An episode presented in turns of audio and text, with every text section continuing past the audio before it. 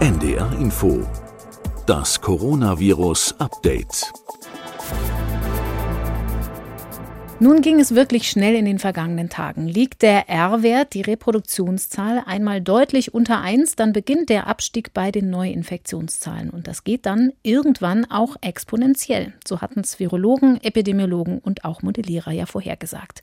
Willkommen zu Folge 91 unseres Updates. Ich bin Corinna Hennig. Ich arbeite als Wissenschaftsredakteurin bei NDR Info. Und heute ist Dienstag, der 1. Juni 2021. Das Thema Kinderimpfung wird uns heute beschäftigen. Es ist eins der Themen, die am emotionalsten diskutiert werden, wo es viele Fragezeichen gibt und wo auch die Sachbewertung bei einigen Beteiligten ganz unterschiedlich ausfällt. Außerdem gucken wir natürlich auch auf die Variantenfrage wie üblich und es gibt neue Daten zum gemischten Impfschema nach AstraZeneca. Und zu all dem begrüße ich, wie jede zweite Woche hier im Podcast, Professor Sandra Ziesek, die Leiterin der Virologie am Uniklinikum in Frankfurt am Main. Hallo, Frau Ziesek. Ja, hallo. Die Zahl der Neuinfektionen geht zurück. Das passt zum Impffortschritt. Das passt dazu, dass es mit der Bundesnotbremse auch deutliche Maßnahmen gegeben hat. Mit Einschränkungen passt es ein kleines bisschen natürlich auch zum Wetter. Trotzdem bewegt uns alle ja immer so ein bisschen die bange Frage, wie stabil ist das? Ein ganz guter Indikator, Frau Ziesek, sind ja die Testzahlen, also besonders die testpositiven Quote. Da gibt es den ersten Filter mit den Schnell- oder Selbsttests und bei positivem Ergebnis und nur dann geht das dann zur PCR ins Labor. Wenn wir uns angucken, was die Testzahlen über die Entwicklung aussagen, dann kann man sagen, die Arbeitsgemeinschaft der medizinischen Labore zum Beispiel hat in der vergangenen Woche gemeldet, dass deutlich mehr PCR-Tests gemacht wurden als in der Vorwoche, rund 150.000 mehr, aber die Positivrate ist um fast zwei Prozentpunkte runtergegangen gegenüber der Woche davor. Sehen Sie so eine Entwicklung, was Frequenz und positive Proben angeht, auch bei Ihnen im Institut, im Labor? Spiegelt sich das da? Ja, also das kann man so grob sagen. Ja, wir haben viel weniger Fälle und wir merken das natürlich immer daran, wie viel wir neue Fälle dem Gesundheitsamt melden müssen. Und das hat sich schon deutlich entspannt. Und wenn man den Albenbericht sich anschaut, fallen so ein paar Dinge auf. Das eine ist, dass wir weiterhin fast die Hälfte der Kapazitäten für PCR nicht nutzen. Und dass wir aber auch noch bei sechs Prozent positiv sind und das natürlich noch weit weg ist von der niedrigsten Positivrate, die wir mal in Kalenderwoche 35, 36 hatten letztes Jahr. Das war Ende August, da hatten wir eine mhm. von 0,7. Und wenn man sich dann die Daten für die Bundesländer einzeln anschaut, fällt auf, dass das doch ganz schön schwankt, die Positivrate. Also wir haben zum Beispiel in Sachsen-Anhalt haben wir 2,6 Prozent, in Hamburg 3,8 Prozent bei Ihnen. Und bei mir in Hessen sind es 12,1 und in Thüringen sogar 12,3 und da sieht man einfach, also das sind die Daten aus insgesamt 178 Laboren, wie schwankend das doch auch innerhalb Deutschlands ist. Und es schwankt nicht nur zwischen den Bundesländern sogar, sondern auch zwischen den Laboren. Und da gibt es oft so ein Missverständnis, dass die Inzidenz nicht abhängig ist vom Ort, wo das Labor ist, sondern wo der Patient wohnt. Ein Beispiel zum Beispiel, wenn ich sage, ich bin aus Frankfurt und hier ist es so, dann sagen wir mal, ja, aber am Flughafen, die Getesteten sind ja alle positiv. Nur da geht es ja auch nicht darum, dass die in Frankfurt getestet wurden, sondern natürlich, wo die wohnen. Also das ist mhm. nicht so, dass die Fälle dann uns, also Frankfurt, zugesprochen wurden. Und selbst in einer Stadt oder im Gebiet gibt es ja wahnsinnige Schwankungen in Laboren. Wenn ich zum Beispiel eine Uniklinik sehe, die vor allen Dingen Aufnahmescreenings macht bei Patienten, die sie aufnehmen, dann ist die Positivrate ganz niedrig, bei zum Beispiel drei, dreieinhalb Prozent versus einem Labor, die nur symptomatische Testen von niedergelassenen Ärzten oder diesen Abstrichpunkten, da ist sie dann bei 21 Prozent. So schwankt das sehr stark innerhalb Deutschlands und ist ja lokal auch sehr unterschiedlich. Und es gibt ein nach wie vor großes Gefälle, was eine sozioökonomische Dimension hat. Da haben unsere Kollegen, unsere Datenkollegen vom NDR auch schon mal so ein bisschen was in der geografischen Verteilung angeguckt und die Wissenschaftsredaktion der Zeit hat sich das auch noch mal angesehen. Das heißt, es gibt immer noch Jetzt weiß ich nicht, ob man da das Wort Hotspot benutzen sollte, aber es gibt immer noch sehr ungleiche Verteilung in Stadtteilen, wo Menschen mit mehr Leuten in einer Wohnung wohnen und auch weniger Geld einfach zur Verfügung haben, also wo auch Armutsrisiken größer sind. Ja, das stimmt. Also ich habe den Artikel heute Morgen kurz überflogen und leider ist Frankfurt nicht dabei, aber andere Städte, zum Beispiel Essen. Und in Essen ist das ganz gut bekannt, dass Essen eigentlich geteilt wird in den Norden und in den Süden und die Grenze verläuft mit der A40, ist das, glaube ich, also eine Autobahn. Und im Süden hat man halt reichere Wohngebiete in Einfamilienhäusern und im Norden eher, sage ich mal, Mehrfamilienhäuser. Und die sozioökonomische Verteilung ist halt im Norden eher als ungünstig zu sehen. Und das spiegelt sich auch in den Inzidenzen wieder, die man in Essen zum Beispiel sehen kann. Und das haben die für verschiedene Städte gemacht und das auch nach den Stadtteilen sortieren können. Und das ist ganz interessant, wenn man sich das anschaut und mh, eigentlich ja auch ganz gut erklärbar. Das äh, haben wir ja oft schon besprochen, dass natürlich, wenn Sie mehr Personen in einem Haushalt wohnen, natürlich das schwieriger ist für diese Menschen sich zu isolieren, wenn sie erkranken und natürlich auch die Wohnverhältnisse dann beengter sind, als wenn sie ein riesiges Haus mit Garten haben und da zu dritt wohnen. Also das ist, glaube ich, völlig einfach nachzuvollziehen, aber auch beruflich natürlich andere Möglichkeiten haben, wenn jemand im Homeoffice arbeitet versus der verarbeitenden Industrie. Da hatten wir auch mal eine Studie aus den USA mhm. gezeigt, mhm. dass vor allen Dingen in der Landwirtschaft oder in, in der Lebensmittelindustrie häufig Infektionen auftreten. Und sowas kann man wirklich an einzelnen Städten nachvollziehen anhand der Inzidenz. Das ist ganz spannend, sich anzuschauen. Frau Ziesek, Sie sind in Frankfurt. Eben haben Sie es schon kurz gesagt, dass das große Drehkreuz der Frankfurter Flughafen. Welche Rolle spielen da momentan die Varianten, die ja viel mit Reiseverkehr zu tun haben? Ja, schon eine große Rolle. Also wir überprüfen ja die Sequenzen seit einiger Zeit und haben auch schon jetzt mehrmals erzählt, dass wir natürlich in Frankfurt sehr divers sind, sehr viele verschiedene Sequenzen finden können und natürlich immer noch mal genau aufpassen wollen, dass hier nichts eingetragen wird. Insgesamt kann ich auch nur für meine Region sagen, dass man deutlich merkt, dass die Situation sich entspannt. Das merkt man, denke ich, auch wenn man rausgeht an, ja, an den Menschen, dass sich die gesamte Pandemiesituation im Moment deutlich entspannt und die Laune bei den meisten Menschen auch deutlich ansteigt. Schlagzeilen macht im Moment eine angeblich neue Variante in Vietnam oder aus Vietnam. Das hatte die Pandemie lange sehr gut unter Kontrolle und auch was die Zahlen dort jetzt angehen, wo man ein bisschen besorgter wird, sind die weit entfernt im positiven Sinne, also sehr viel niedriger als die Inzidenzen, die wir aus Europa kennen. Es gab da diese Meldung über eine Variante, die angeblich zwei Merkmale ineinander vereint, nämlich ein Merkmal, ein Mutationsmerkmal aus der indischen und eins aus der britischen Variante. Mich hat das sehr unbefriedigt gelassen, diese Meldung, weil da nur so rudimentäre Informationen drin standen, um zu wissen, ob das ernsthaft Besorgnis erregen sollte. Was können Sie uns dazu sagen? Wissen Sie da mehr, was das bedeuten kann? Um es auch vorwegzunehmen, ich bin jetzt nicht besonders beunruhigt. Die haben ja gemeldet, die Regierung, dass es eine Variante sei, die Eigenschaften der indischen und der britischen Variante habe und die sich sehr rasch über die Luft verbreiten würde. Und dazu muss man sagen, das ist jetzt kein Hybrid oder keine Kreuzung von Viren oder eine Rekombination, wie oft dann fälschlicherweise geschrieben wird, sondern es ist eine B1617.2 Variante, also die indische vom Subtyp 2, die eine Deletion hat an der Stelle 144, also eine Tyrosin-Deletion.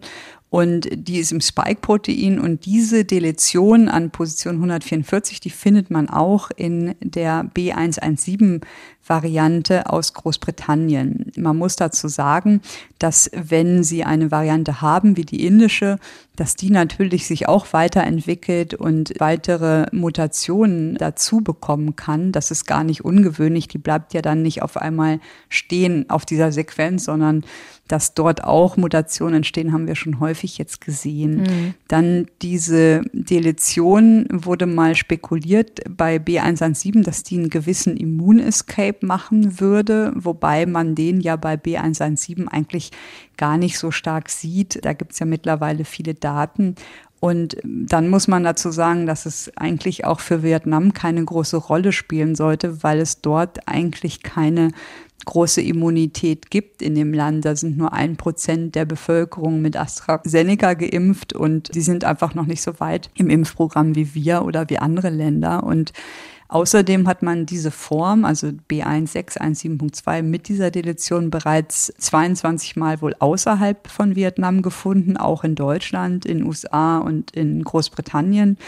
Und von der virologischen Seite gibt es da jetzt keine Hinweise, dass die irgendwie gefährlicher oder schlimmer ist als die indische Variante. Bei der indischen Variante wissen wir ja mittlerweile ja relativ gut, dass die übertragbarer ist als die anderen Varianten und sich in Großbritannien auch gerade durchsetzt dadurch. Und ansonsten sehe ich da jetzt erstmal keine besorgniserregenden virologischen Gründe. Das bedeutet, wenn ähm, es heißt, stärker über die Luft verbreitbar, dann liegt das mehr an der Situation, in der offenbar die Menschen sich dort angesteckt haben. Das vermute ich auch. Also man muss dann sich halt mal Vietnam angucken und dort gab es im März, April null Fälle über Wochen. Mhm. Also davon träumen wir. Und mittlerweile haben sie eine mit dem Anstieg, den, den es seit Anfang Mai gibt, eine Inzidenz von heute, habe ich geschaut, 1,9 pro 100.000. Also wie gesagt, wir sind ungefähr bei 35 und sind schon sehr zufrieden. und 1,9 oder unter 2 ist natürlich eine ganz andere Zahl, auch wenn das nicht direkt vergleichbar ist durch die Testzahl. Aber im Grunde genommen hat Vietnam kaum Infektionen gehabt. Die hatten bis vor kurzem nur knapp über 3000 bestätigte Infektionen. Und jetzt seit Anfang Mai kam es zu einem deutlichen Anstieg der Infektionen. Man muss sagen, Vietnam hat selbst knapp 100 Millionen Einwohner und dann 1800 Infektionen gemeldet pro Woche. Und da reichen natürlich ein paar größere Cluster aus, wie Großveranstaltungen oder andere Cluster, um solche Zahlen schnell zu bekommen. Und ich habe auch in den Zeitungsberichten nicht gefunden, wie viele dieser Infektionen auf diese Variante zurückzuführen sind, weil nicht sehr viel Sequenzen verfügbar sind aus Vietnam. Und in einem Bericht habe ich gelesen, es seien vier Fälle sequenziert worden von diesen 1800. Und man muss sagen, dass die Infektionen in Vietnam dann wiederum lokal sehr unterschiedlich verteilt sind. Es gibt Provinzen, gerade wo viele Industriegebiete sind, wo Hunderttausende Arbeiter beschäftigt sind, größere Ausbrüche in Firmen, wo bis zu 20 Prozent der Arbeiter infiziert sind. Und in Ho Chi Minh, das ist ja eine der großen Städte in Vietnam, eine 9 Millionen Stadt, hat man zum Beispiel auch einen Küchenausbruch gemeldet. Und nach dem Küchenbesuch waren insgesamt 85 Personen positiv. Mhm. Und wenn man sich dann überlegt, dass nur ein Prozent dieser Bevölkerung geimpft ist, gibt es ja eigentlich keine Immunität. Und mich erinnert das so ein bisschen an die Fälle, die wir letzten Sommer oder Frühherbst gesehen haben, ob es jetzt die fleischverarbeitende Industrie oder auch Kirchengemeinden waren. Da hatten wir auch große Ausbrüche. Und ich glaube, dass die Variante, diese indische Variante ist ja sehr ansteckend, deswegen kann das sehr schnell gehen, wenn man dem Virus die Chance gibt, sich zu vermehren. Also in großen Menschengruppen, wie zum Beispiel in der verarbeitenden Industrie und dann sich ja ein Cluster, einen großen Ausbruch hat, dann kommt man auch schnell auf solche Zahlen, die wir jetzt in Vietnam sehen. Ich finde es wichtig, dass die das erkannt haben und da das jetzt schnell eindämmen wollen was wir ja damals, muss man leider sagen, im Spätsommer nicht gemacht haben, um zu vermeiden, dass sich das Virus in der Fläche verteilt. Aber im Grunde genommen ist das aus unserer Sicht noch ein relativ kontrolliertes Infektionsgeschehen, was wir in Vietnam sehen mit einer Inzidenz von um die zwei pro 100.000. Jetzt haben Sie B1617 gesagt mal ein harmloses Thema, aber trotzdem nicht weniger interessant. Die WHO hat neue Namen vergeben für die Virusvarianten. Namen ist vielleicht sogar ein bisschen hochgegriffen. Wir dürfen die Varianten jetzt nach dem griechischen Alphabet benennen. Jetzt haben wir uns gerade an die Zahlen gewöhnt, aber Alpha für B117, Beta für B1351, die südafrikanische Variante, Gamma für die brasilianische P1 und diese Variante, die für uns immer in der letzter Zeit interessant ist, also die sogenannte indische B16172, heißt Delta. Ja, genau. Also gerade hatte ich alle auswendig gelernt, jetzt kann ich schon wieder neu lernen, damit man wahrscheinlich flexibel bleibt. Ich weiß es nicht. Aber das stimmt, das wurde von der WHO neu benannt nach dem griechischen Alphabet. Und als Begründung habe ich gelesen, dass die WHO sich so erhofft, dass mehr Länder eine Variante melden würden, wenn das nicht mit dem Namen, wo die zuerst aufgetreten ist, assoziiert wird. Mhm. Das ist so ein bisschen der Grund, der angegeben wird. Und auch die Variants of Interest sind mittlerweile durchdekliniert worden, sage ich jetzt mal, nach dem griechischen Alphabet. Und das fängt bei Epsilon an mit der Variante, die in den USA gefunden wurde, also der B1427 und B1429 und hört mit Kappa auf. Das ist die indische Variante vom Subtyp 1 und ich weiß nicht, ich glaube, wir müssen das alles jetzt neu lernen, damit wir im Podcast dann auch wissen, von welcher Variante wir sprechen. Müssen wir jetzt alle Buchstaben erstmal neu lernen. Das weiß man aus der Gedächtnisforschung, dass eigentlich sprechendere Namen ein bisschen mehr bringen fürs Merken. Aber gerade wenn man nicht diskriminieren will, verbietet es sich wahrscheinlich, sich da ein bisschen mehr Fantasie noch zu erlauben. Aber diese Forschungsnamen, muss man schon sagen, bleiben ja nach wie vor bestehen. Also die werden ja, in der Forschung weiter benutzt. Die, die genau, ich denke schon. Man hat ja auch das Virus irgendwann anders benannt. Da habe ich dann auch irgendwie kurzfristig geschimpft und gedacht, doch, ich habe mich gerade an den alten Namen gewöhnt. Und mittlerweile, der Mensch ist ein Gewohnheitstier. Ich denke, nach wenigen Wochen hat man sich dann auch daran angepasst und man muss dann auch gucken, welcher Name sich dann durchsetzt in der Umgangssprache, sage ich mal.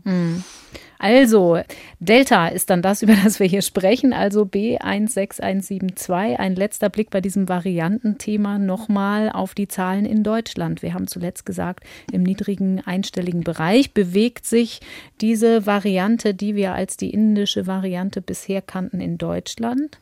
2 Prozent. Das ist ungefähr gleich geblieben, wobei der spezielle Untertyp, um den es geht, der am meisten unter Beobachtung steht, der ist im Verhältnis ganz leicht mehr geworden. Ja, das liegt daran, dass man in der letzten Woche, also laut dem RKI-Bericht vom 26. Mai, den Untertyp 1 nicht gefunden hat. Und den Untertyp 3 gibt's ja eh ganz selten, also der spielt eigentlich keine Rolle. Mhm. Und dann steigt natürlich im Verhältnis die Untergruppe 2 an. Die liegt jetzt bei 2,2 Prozent in Deutschland. Also ist noch nicht stark angestiegen, wird aber natürlich weiter beobachtet und muss man einfach schauen, wie sich das weiterentwickelt in den nächsten Wochen. Zum Ausgleich ist die südafrikanische Variante. Moment, jetzt muss ich nachgucken. Die das ist, ist Beta. 1,1 Prozent. Ist zurückgegangen. Ja, auch die P1, also die neue Gamma, Gamma die ist jetzt bei 0,3, also ist auch sehr selten. In, in Deutschland wird die gefunden, kann sich hier aber zum Glück nicht durchsetzen. Was diese Varianten angeht, gerade weil Sie am Drehkreuz Frankfurt sitzen, rechnen Sie denn damit, dass das mit zunehmendem Reiseverkehr im Sommer mehr wird oder schätzen Sie das so ein, dass die Regelungen, die wir haben, im Reiseverkehr ausreichen, um das einzudämmen?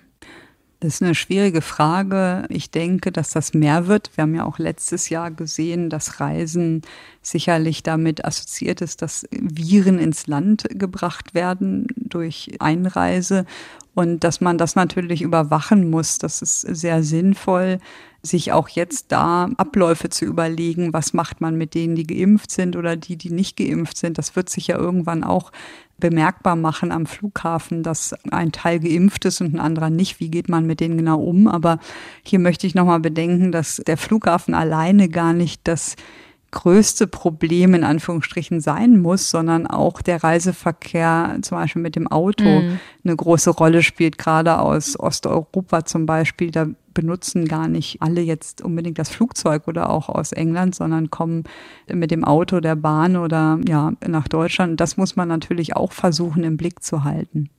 Und ganz allgemein gesprochen, was die Zahlen angeht, wir haben ja schon gesagt, es sieht alles sehr gut aus, die Entwicklung, die Zahl der Neuinfektionen geht rapide zurück. Wir wissen ja aber von Ihnen und von anderen Fachleuten und auch von Modellierern, dass das nicht allein der Impfeffekt sein kann. Das heißt, wenn jetzt Maßnahmen wieder gelockert werden, Außengastronomie hat auf, Geschäfte haben geöffnet, die Schulen sind vom Wechselunterricht wieder zur vollen Besetzung zurückgekehrt. Rechnen Sie damit in den kommenden Wochen, dass da die Zahlen jetzt wieder leicht steigen oder stagnieren? Ja, ich glaube, das ist genauso wie wenn man jetzt noch mal sich an Vietnam erinnert. Wo sie dem Virus die Gelegenheit geben, zum Beispiel bei großen Menschenansammlungen, wo halt viele noch nicht geimpft sind und geschützt sind. Da wird das Virus seine Chance nutzen, gerade wenn man Varianten hat, die übertragbarer oder leichter mhm. übertragbar sind, als jetzt das ursprüngliche Virus war. Und ich vermute, dass wir dann auch wieder diese Ausbrüche mehr sehen werden, wie wir das letztes Jahr in Deutschland hatten, aber auch jetzt zum Beispiel in Vietnam beobachten können. Also wenn Sie eine Veranstaltung machen mit tausend Leuten, dann haben Sie natürlich das Risiko, dass dort ein, ein großer Ausbruch wieder die Folge sein könnte. Andererseits sind die Gesundheitsämter wieder ein bisschen handlungsfähiger geworden, was die Kontaktnachverfolgung angeht. Ja, und es gibt, wie gesagt, einige, die einen Impfschutz haben und wo hoffentlich dann Infektionsketten unterbrochen werden können. Aber im Grunde genommen hat sich da nicht viel geändert. Also wo das Virus einen Wirt findet, der keinen Immunschutz hat, wird er den auch versuchen zu infizieren. Mhm. Wir haben einen Gast heute hier im Podcast, denn wir wollen das Thema Corona-Impfung für Kinder Fragezeichen ein bisschen ausgeruhter beleuchten.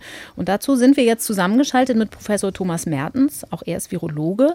Vor allem aber leitet er nun schon im vierten Jahr die STIKO, die Ständige Impfkommission, die als unabhängiges und ehrenamtliches Gremium alle Fragen rund um Schutzimpfungen prüft und dann ihre Empfehlungen abgibt. Guten Tag, Herr Mertens. Ja, guten Tag nach Hamburg. Hamburg und Frankfurt, wo Frau Ziesek sitzt. Herr Mertens, die Politik, der Gesundheitsminister, aber auch andere Politiker haben sich schon sehr weit ins Feld geworfen und propagieren dann eigentlich eine Kinderimpfung. Aber die STIKO-Empfehlung steht noch aus, Sie sind noch in den Beratungen. Wer jetzt aufmerksam die Medien verfolgt, der weiß, dass Sie von der STIKO da bislang eher zurückhaltend sind. Was ist der Hauptgrund für Ihre Zurückhaltung? Es geht bei uns im Augenblick weniger um Beratung als vielmehr um die Auswertung der Daten und das Schaffen der Evidenz für diese Empfehlung. Aus Sicht der STIKO ist das Entscheidende, dass wir sicher sein müssen, dass die Empfehlung genau den Interessen der Gesundheit der Kinder dient. Also für uns steht ganz im Vordergrund, dass die Empfehlung wirklich den besten Gesundheitsinteressen der Kinder dient. Die STIKO hat eine Arbeitsanweisung erarbeitet vor etlichen Jahren, die genau festlegt, wie bei einer Erarbeitung einer Empfehlung vorzugehen ist. Und die Hauptsache für die STIKO ist, dass die Empfehlungen auf der besten verfügbaren Evidenzbasis getroffen werden. Viele Menschen haben den Eindruck, dass die STIKO zusammensitzt und Meinungen diskutiert. Das ist aber überhaupt nicht der Fall, sondern es geht immer nur darum, alle verfügbaren Daten genau zu prüfen, zu analysieren und dann letztendlich daraus Schlüsse für eine Empfehlung zu ziehen. Was man oft auch in den Social Media lesen kann, sind so Vorwürfe oder Unterstellungen, sage ich jetzt mal, dass man seine Entscheidung abhängig macht von dem, wer einem Geld gibt. Also bekommt man dafür denn Geld, wenn man bei der STIKO mitwirkt? Nein, das ist eine völlig ehrenamtliche Tätigkeit und weder ich noch jemand anders aus der STIKO hat dafür je einen Euro bekommen. Das heißt, sie sind auch völlig unabhängig von der Politik. Das kann man jetzt in dieser kleinen Diskrepanz, wie man diese Risikobewertung, was für Folgen man daraus zieht, kann man das ganz gut sehen. Sie haben jetzt eben schon Evidenzbasis angesprochen, Herr Mertens. Nun wissen wir relativ gesichert, dass Kinder eher selten erkranken und wenn sie erkranken, in der Regel überhaupt nicht schwer. Aber es gibt ja noch ein paar mehr Dimensionen, die dabei zu bedenken sind bei so einer Risikoabschätzung. Wir haben hier im Podcast mit Frau Ziesek auch schon darüber gesprochen, dass die Datenlage zum Beispiel zu Long-Covid, also zu Langzeitfolgen einer Infektion bei Kindern dünn ist. Also die Studien, die es dazu gibt, haben verschiedene Einschränkungen. Es sind geringe Fallzahlen. Man kann gar nicht sagen, wie aussagekräftig die tatsächlich sind, was die Prävalenz von Long-Covid angeht, also die Häufigkeit. Aber dass es vorkommt, kann man schon als gesichert ansehen, oder? Auch bei Kindern. Ja, obwohl Sie zu Recht gesagt haben, das ist auch das Ergebnis unserer Literaturanalyse, dass das Problem des sogenannten Long-Covid bei Kindern wirklich sehr schlecht ist hinsichtlich der Datenlage. Das fängt ja schon damit an, dass das Krankheitsbild bei Kindern nicht gut definiert ist und dass, wie gesagt, es zwar ja die bekannte Publikation aus England gibt, die da so Prozentzahlen angibt, aber letztendlich sind wir zu der doch literaturgestützten Auffassung gekommen, dass es hinsichtlich Long-Covid in dieser Altersgruppe wohlgemerkt, es geht ja hier um die 12- bis 17-Jährigen, also um die, die jetzt möglicherweise geimpft werden sollen, dass da die Datenlage praktisch völlig unzureichend ist. Mhm. Aber vielleicht sollten wir schon nochmal sagen, dass Covid an sich für diese Altersgruppe bedeutet. Wir wissen ja, dass in der Meldestatistik ungefähr 188.000 Kinder und Jugendliche in diesem Alter, also 12 bis 17, erfasst worden sind. Und von diesen 188.000, die eine Infektion gesichert gehabt haben, das werden sicher noch mehr sein, aber letztendlich die, die gemeldet worden sind, sind etwa ein Prozent, 1800 hospitalisiert worden und von diesen 1800 wiederum nur ein Prozent intensivmedizinisch behandelt worden. Das handelt sich also, wenn Sie es runterrechnen, ungefähr um 18 Kinder und Jugendliche. Es hat zwei Todesfälle gegeben. Das macht dann also einen Prozentsatz von 0,001 Prozent aus. Und da muss man sagen, beide Todesfälle betrafen Kinder, die schon praktisch in palliativer Situation sind. Das heißt, sie waren sehr schwer krank. Mhm. Man muss auch sagen, dass viele der Infektionen bei den Kindern in den Krankenhäusern, wenn sie hospitalisiert wurden, zufällig entdeckt worden sind. Also Beispiel, ein Kind kommt wegen einer akuten Blinddarmentzündung ins Krankenhaus, es wird ein Test gemacht und dabei stellt sich heraus, dass das Kind auch PCR-positiv ist für SARS-CoV-2 dann hat das Kind definitionsgemäß eine Infektion, aber die Einweisung im Krankenhaus erfolgte wegen des Blinddarms. Also zusammengenommen ist es wirklich eine ausgesprochene Rarität und die zwei registrierten Todesfälle in dieser Altersgruppe betrafen alle Kinder, die schon ohne Covid sehr schwer krank waren. Nun fällt ja aber auf, dass international das ein bisschen unterschiedlich bewertet wird. In den USA zum Beispiel ähm, sind schon über zwei Millionen äh, Kinder in dieser Altersgruppe oder Jugendliche, muss man ja eigentlich sagen, geimpft worden. Die EMA hat auch eine Zulassung empfohlen, die Europäische Arzneimittelagentur. Welche Rolle spielen denn so länderspezifische Unterschiede, gerade was diese Datenlage für das Krankheitsrisiko der Kinder angeht in der Bewertung? Also zunächst muss man einmal wirklich klar sagen, dass die STIKO-Empfehlung und die Zulassung durch die EMA oder FDA etwas völlig anderes ist. Auch in den Vereinigten Staaten ist es ja so, dass die FDA einen, einen Impfstoff zulässt für den Gebrauch, wie mhm. die EMA in Europa oder das Paul-Ehrlich-Institut in Deutschland. Und dann gibt es auch in den USA mit der ACIP oder in Deutschland die STIKO solche Gremien, die dann über die Frage entscheiden, wie soll diese zugelassene Impfung erfolgen. Insofern sind das unterschiedliche Dinge und natürlich haben Sie recht, dass die jeweiligen Situationen in den Ländern sehr unterschiedlich sind und demzufolge auch andere Dinge zugrunde gelegt werden. Und die STIKO erarbeitet ihre Empfehlung schon unter Berücksichtigung von sehr viel mehr Aspekten, als das die Zulassung der EMA umfasst. Vielleicht wollen wir die Aspekte der Reihe nach mal ein bisschen angucken. Frau Ziesek, Entschuldigung. Ja, genau, das war eigentlich meine Frage. Also manchmal hat man den Eindruck, dass die Menschen denken, dass wenn die STIKO das nicht empfiehlt, dass dann das Kind, der Jugendliche nicht geimpft werden kann oder dass es dann zum Beispiel keine Kostenübernahme gibt oder dass, wenn es zu Problemen nach der Impfung kommt, man ja wieder rechtliche Probleme kriegen kann. Vielleicht kann man das nochmal einordnen. Was bedeutet diese STIKO-Empfehlung oder Nicht-Empfehlung und was bedeutet das für den niedergelassenen Arzt dann, wenn er trotzdem impft zum Beispiel? Gut, da muss man etwas unterscheiden zwischen der jetzigen Covid-19-Impfung und den anderen generellen Impfungen. Bei den anderen Impfungen ist es tatsächlich so, dass die Erstattung durch die Kassen davon abhängt, dass es erstens eine STIKO-Empfehlung gegeben hat und zweitens dann eine Übernahme dieser Empfehlung durch den gemeinsamen Bundesausschuss. Also für andere Impfungen gibt es schon einen Zusammenhang der Erstattung mit der STIKO-Empfehlung und der GBA-Entscheidung. Bei Covid-19 ist das jetzt nicht der Fall, weil das ja völlig außer der Reihe läuft. Dort wurde ja der Impfstoff zentral beschafft, also durch die Bundesrepublik, und er wird zentral verteilt. Also da sind andere Regelmechanismen im Gange.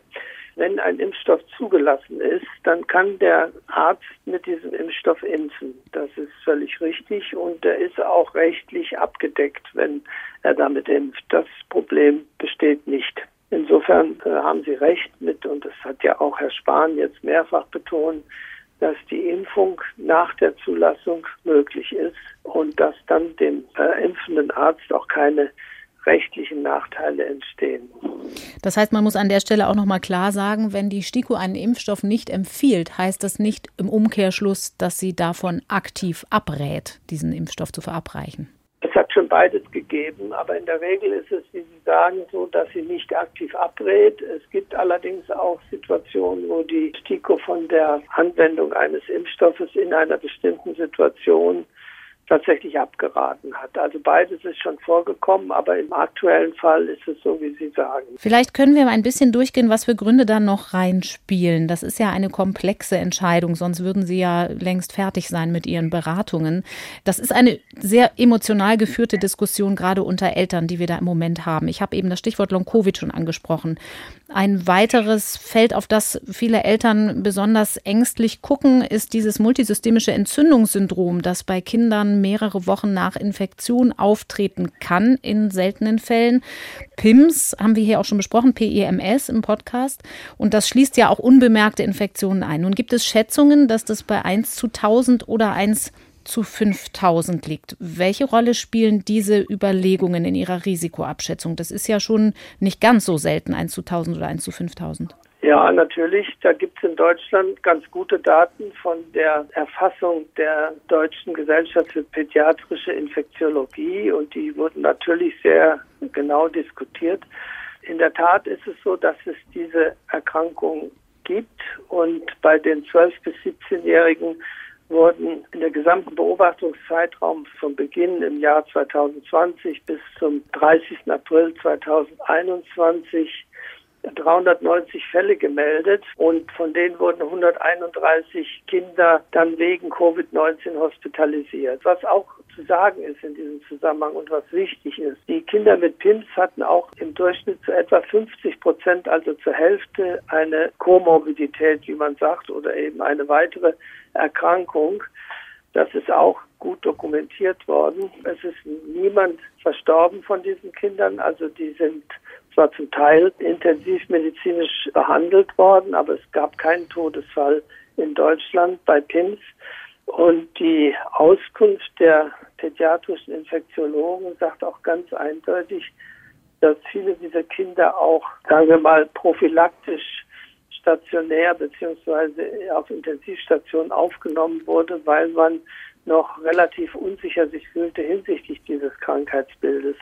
Also zusammengefasst, natürlich ist das genau angeschaut worden, aber das Risiko für PIMS ist gering. Die Prognose ist gut und in diesem Zusammenhang glauben wir auch, dass PIMS jetzt nicht die klare Indikation für die Impfung aller gesunden Kinder darstellt. Und das ist ja der Punkt. Dass wir sicherlich eine Empfehlung aussprechen werden, um die Kinder, die auch definiert sind, mit Vorerkrankungen zu impfen. Daran kann eigentlich kein vernünftiger Zweifel bestehen. Mhm. Und damit wären ja auch die meisten Kinder, die wirklich betroffen waren von Covid oder von den Folgeerkrankungen, durchaus in die Impfindikation gefallen. Also es ist nicht so, dass wir diskutieren, überhaupt kein Kind impfen lassen zu wollen, sondern wir sind schon der Ansicht, dass bei den Kindern mit Vorerkrankungen, die auch wiederum in der Literatur gut belegt sind, dass man diese Risikokinder natürlich wird impfen wollen.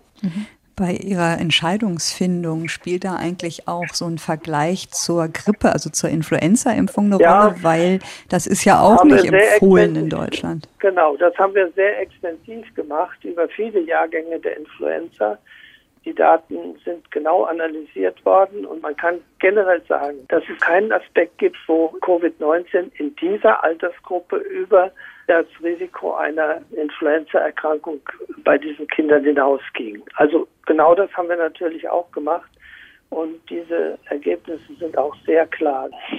Frau Ziesek, Sie sind ja aber auch Ärztin. Wenn wir jetzt gerade beim Stichwort Influenza sind, die STIKO empfiehlt für Kinder keine Influenza-Impfung. Trotzdem wissen Sie als Ärztin und Virologin, dass es da auch Komplikationen gibt. Und es gibt ja auch Eltern, die ihre Kinder gegen Influenza impfen lassen? Gibt es da so einen Grenzbereich, wo Sie die Sorgen von Eltern trotzdem auch von sachlicher Ebene nachvollziehen können in Bezug auf Covid?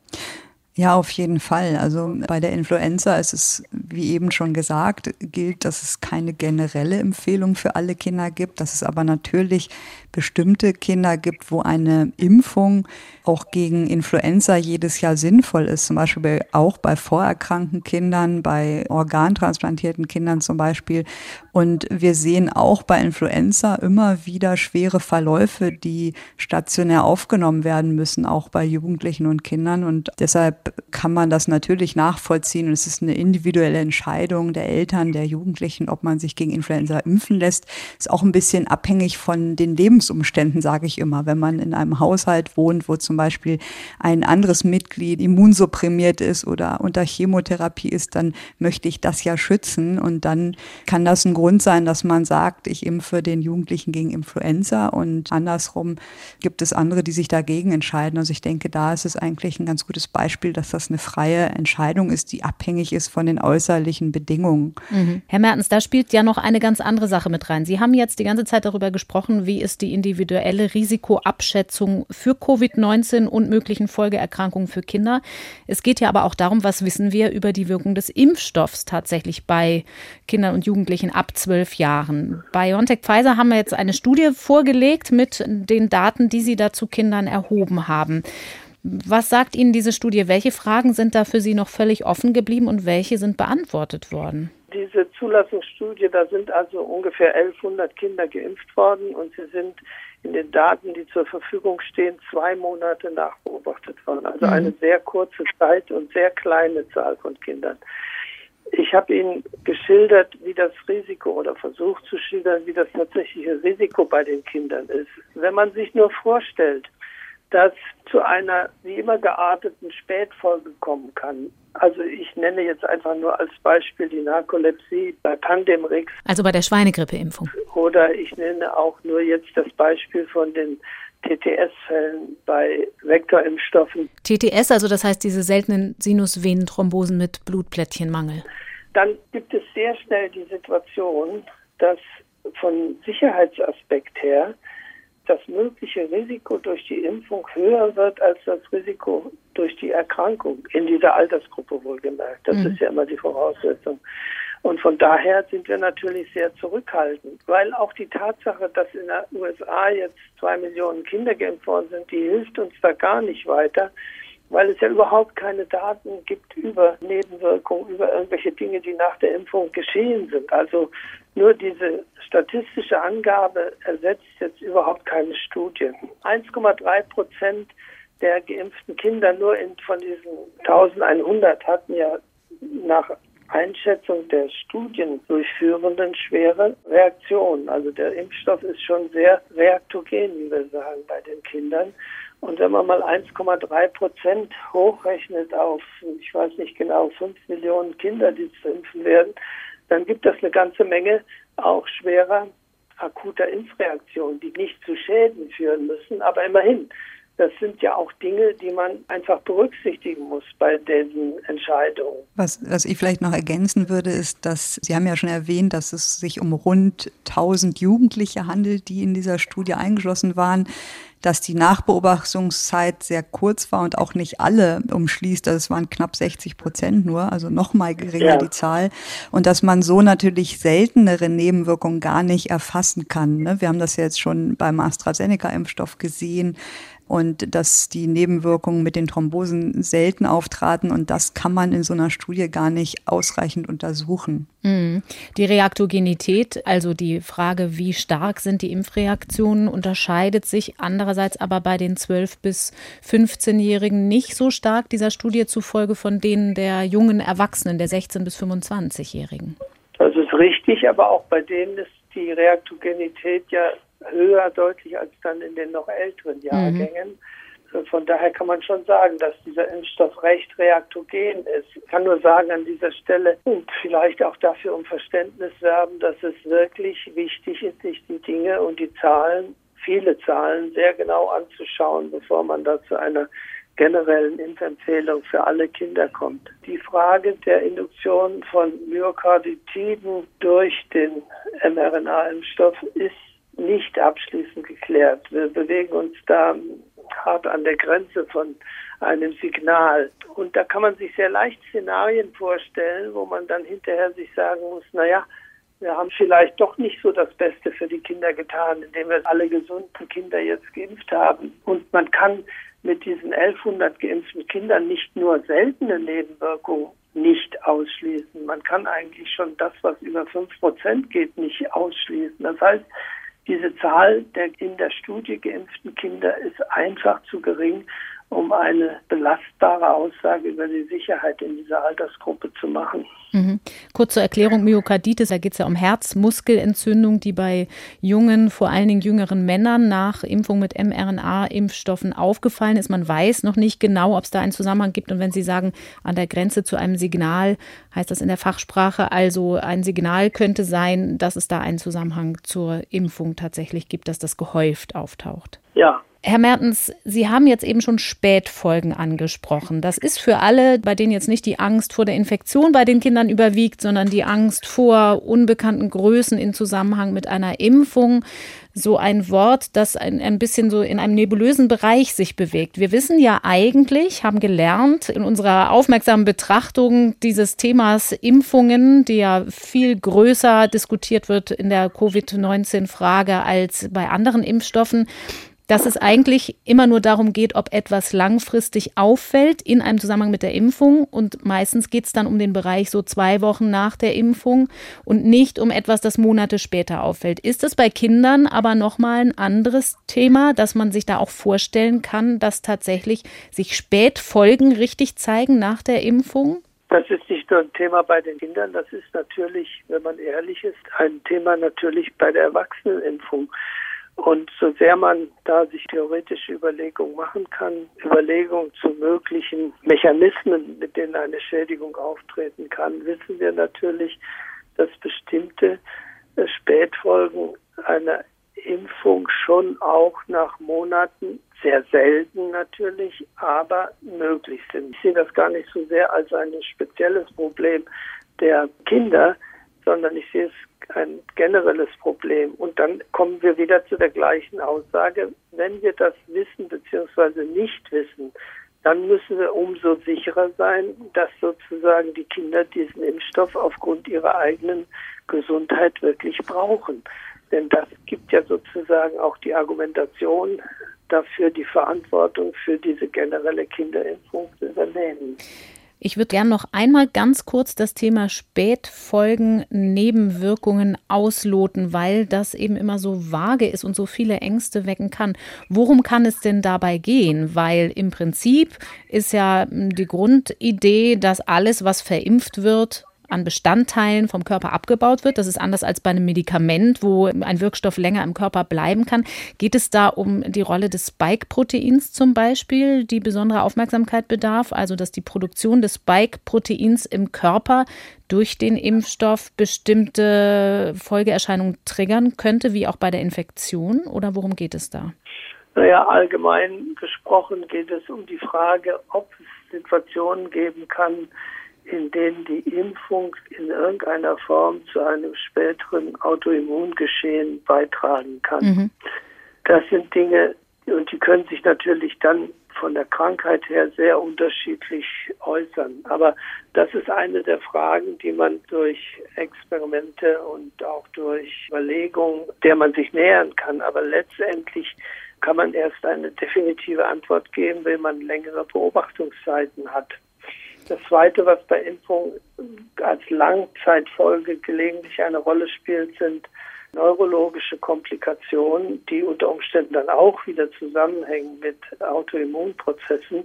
Also es gibt schon so ein paar kleine Schubladen, auf die man immer wieder schaut und eben hofft, zu Recht hofft, dass sie dann keine Rolle spielen. Aber eben ganz sicher sein kann man nicht. Und es ist ja, man muss das immer wieder sagen, den Kindern bietet man ja keinen Lakritzbonbon an, sondern das ist ja ein medizinischer Eingriff mhm. und der muss eben entsprechend indiziert sein. Das ist eigentlich das Entscheidende. Sie haben damit vielleicht kann kann ich hier noch was ergänzen? Zum Beispiel mit dem Immunsystem. Also nach einer Impfung kann sich theoretisch eine Veranlagung oder eine Erkrankung demaskieren. Das heißt, man hat eine Veranlagung für eine bestimmte Autoimmunerkrankung, die durch die Impfung und durch die dadurch ausgelöste Immunreaktion sozusagen beginnt oder angestoßen wird. Und das kann man natürlich vorher nicht abschätzen. Und es ist zum Glück selten, aber kommt vor. Aber das ist auch nicht abhängig vom Impfstoff, sondern kann natürlich bei verschiedenen Impfungen ausgelöst werden. Sie haben, Herr Mertens, jetzt mit neurologischen Komplikationen und auch mit Autoimmunreaktionen da natürlich so Vokabeln benutzt, die wir auch im Zusammenhang mit der Infektion kennen, bei Erwachsenen allerdings vor allen Dingen, also Komplikationen, die das Virus hervorrufen kann.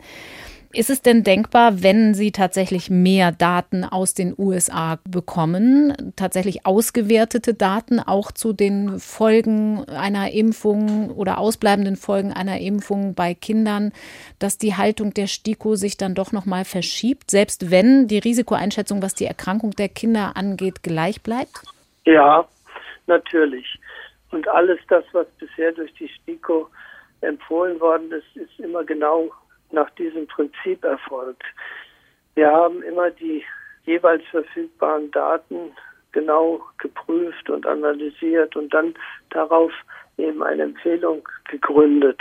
Und das würden wir auch weiterhin so tun. Und auch in dem Wissen, dass es in der Bevölkerung dann heißt, die STIKO wisse ja selbst nicht, was sie wolle. Damit müssen wir einfach leben, weil in, in der Bevölkerung leider trotz ihres schönen Podcasts das wissenschaftliche Vorgehen nicht so vertraut ist. Das ist, ist, glaube ich, ein Problem, was ich in den letzten Monaten und im letzten Jahr immer deutlich gesehen habe.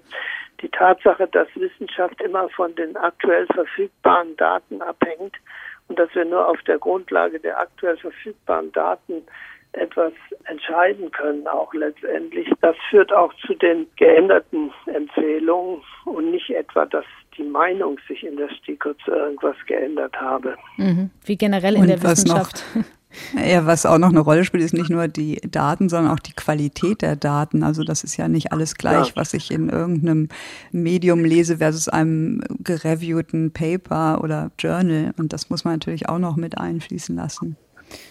Generell ja. ist es ja in der Wissenschaft eher, sollte, wenn man das richtig verstanden hat, es eher beruhigend sein, wenn die Wissenschaft sich korrigiert aufgrund neuer Erkenntnisse, als wenn sie starr bei ihrer Haltung bleibt. Das wird dann leider oft genau andersrum ausgelegt. Es gibt ja historisch so ein paar Beispiele für so Nachkorrekturen bei STIKO-Entscheidungen, auch gerade beim Thema Kinderimpfung, also was Komplikationen angeht. Eine der erst in jüngster Zeit empfohlenen Impfungen von der STIKO ist die gegen Rotaviren zum Beispiel, die schwere Durchfallerkrankungen auslösen kann und anders als Covid-19 bei Kindern eben sehr häufig heftige Symptome macht. Auch da gibt es einen Impfstoff, aber auch da gibt es ja eine Komplikation durch den Impfstoff, also eine seltene Komplikation, wo ein Darmabschnitt sich einstülpen kann. Wie sind Sie damit umgegangen? Können Sie uns das noch einmal schildern? Ja, das war natürlich ein großes Thema bei dieser Empfehlung.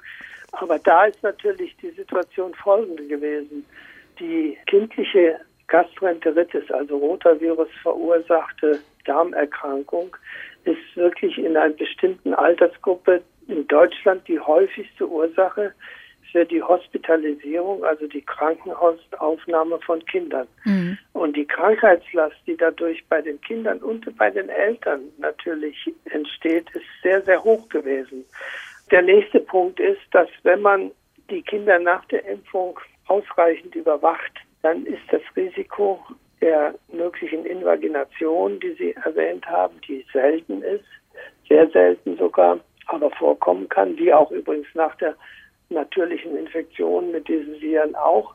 Also wenn man die gut überwacht, dann passiert nichts im Sinne von etwas Schwerem. Also insofern, Sie haben völlig recht, die mögliche Invagination wurde natürlich sehr genau abgewogen, auch bei der Impfempfehlung zu den Rotaviren. Aber da war sozusagen am Ende die Nutzen-Risikoanalyse ganz klar zugunsten der Impfung zu entscheiden. Und Sie haben ein deutliches Zeitfenster definieren können, in dem die Impfung stattfinden sollte, um dieses Risiko zu minimieren. Also ein Alterszeitfenster, richtig? Ganz genau. Das zusammengenommen mit der Aufforderung, diese Kinder auch zu überwachen nach der Impfung, was heißt überwachen, darauf zu achten, dass die Kinder eben nicht besondere Schreisituationen entwickeln, also abdominale Schmerzen haben und dann auch die Kinder bei diesen sehr, sehr seltenen Manifestationen rechtzeitig zum Arzt zu bringen. Das zusammengenommen mit dieser von Ihnen genannten Zeitspanne, das minimiert das Risiko, dass da irgendetwas Schlimmes passiert, wirklich praktisch fast auf Null, ja. Herr Mertens, ich würde gerne abschließend noch einmal ein bisschen vorausblicken auf den Herbst, wo wir ja noch viele Fragezeichen haben, was die weitere Entwicklung angeht. Es gibt ja Fachleute, Christian Rosten zum Beispiel gehört dazu, die sagen, ich gehe davon aus, wie jetzt auch für Erwachsene gesprochen, wenn ich mich gegen eine Impfung entscheide, entscheide ich mich eigentlich mehr oder weniger dafür, früher oder später die Infektion zu bekommen. Wir haben die epidemiologische Bedeutung der Kinder in diesem Zusammenhang ja auch immer mal wieder diskutiert. Also spielen sie eine Rolle für eine Art von Herdenimmunität zum Schutze aller. Wenn Sie jetzt das individuelle Risikoprofil der Kinder angucken und das über alles stellen, dann rückt das natürlich eher in den Hintergrund. Aber kann sich im Herbst sowas nicht trotzdem noch verändern, auch wenn wir die Virusvarianten angucken und sagen, da entsteht doch ein gewisser Druck, zum einen auf die Kinder, wenn das die einzigen verfügbaren Wirte für das Virus noch sind, zum anderen aber auch, was die Gesamtbevölkerung angeht, weil dann so ein Selektionsdruck entsteht und ansteckendere Varianten sich unter Kindern leichter verbreiten können, vielleicht auch mit Immunescape? Also für mein Gefühl sind das auch mehrere Dinge, die zusammengebunden worden sind jetzt von Ihnen. Mhm.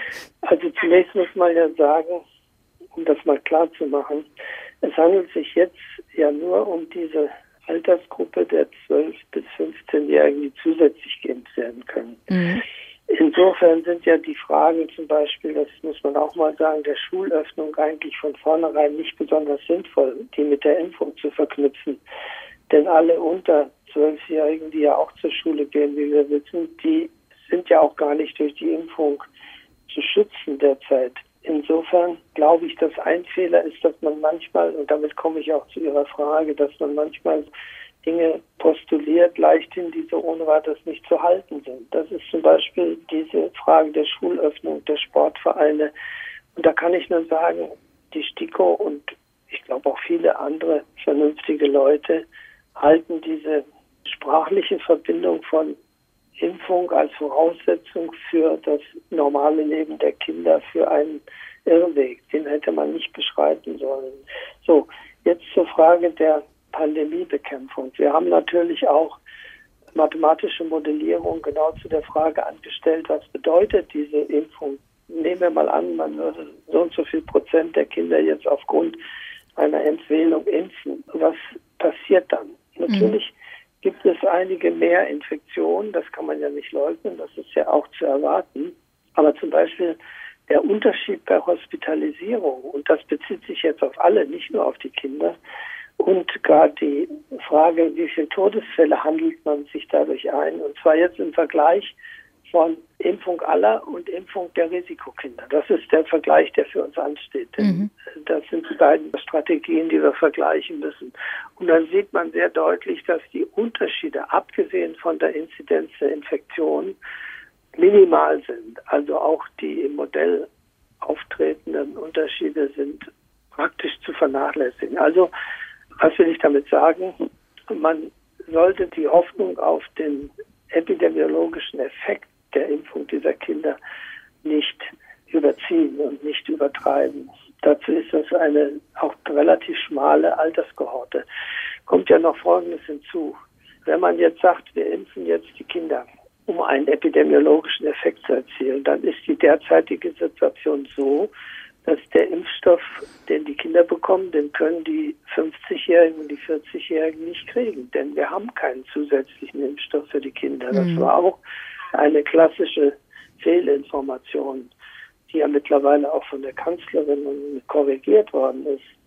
Das heißt, wir müssen uns letztendlich entscheiden, wollen wir hier präferenziell die Kinder impfen mit all den genannten Rahmenbedingungen, die wir jetzt heute besprochen haben, oder impfen wir lieber die 40, 50-Jährigen, die noch ungeimpft sind und die ja letztlich immer ein höheres Risiko auch für Erkrankung haben und die das Virus genauso verbreiten. Also ich glaube eben, und das ist mein Punkt, dass viele Argumente leichthin genannt worden sind, die bei einer Nachprüfung nicht standhalten. Und die 40- bis 50-Jährigen sind ja möglicherweise auch die Eltern eben dieser Kinder, die sich bei ihren Kindern genau. anstecken können und schwere Verläufe haben. Mhm. Ganz genau. Also insofern ist es auch von daher eigentlich nicht sinnvoll, diese Vorstellung. Plötzlich wurde gesagt, wir machen eine große Schulimpfkampagne und reservieren dafür Impfstoff für die Kinder. Also das ist wirklich von der Logik her meines Erachtens grenzwertig.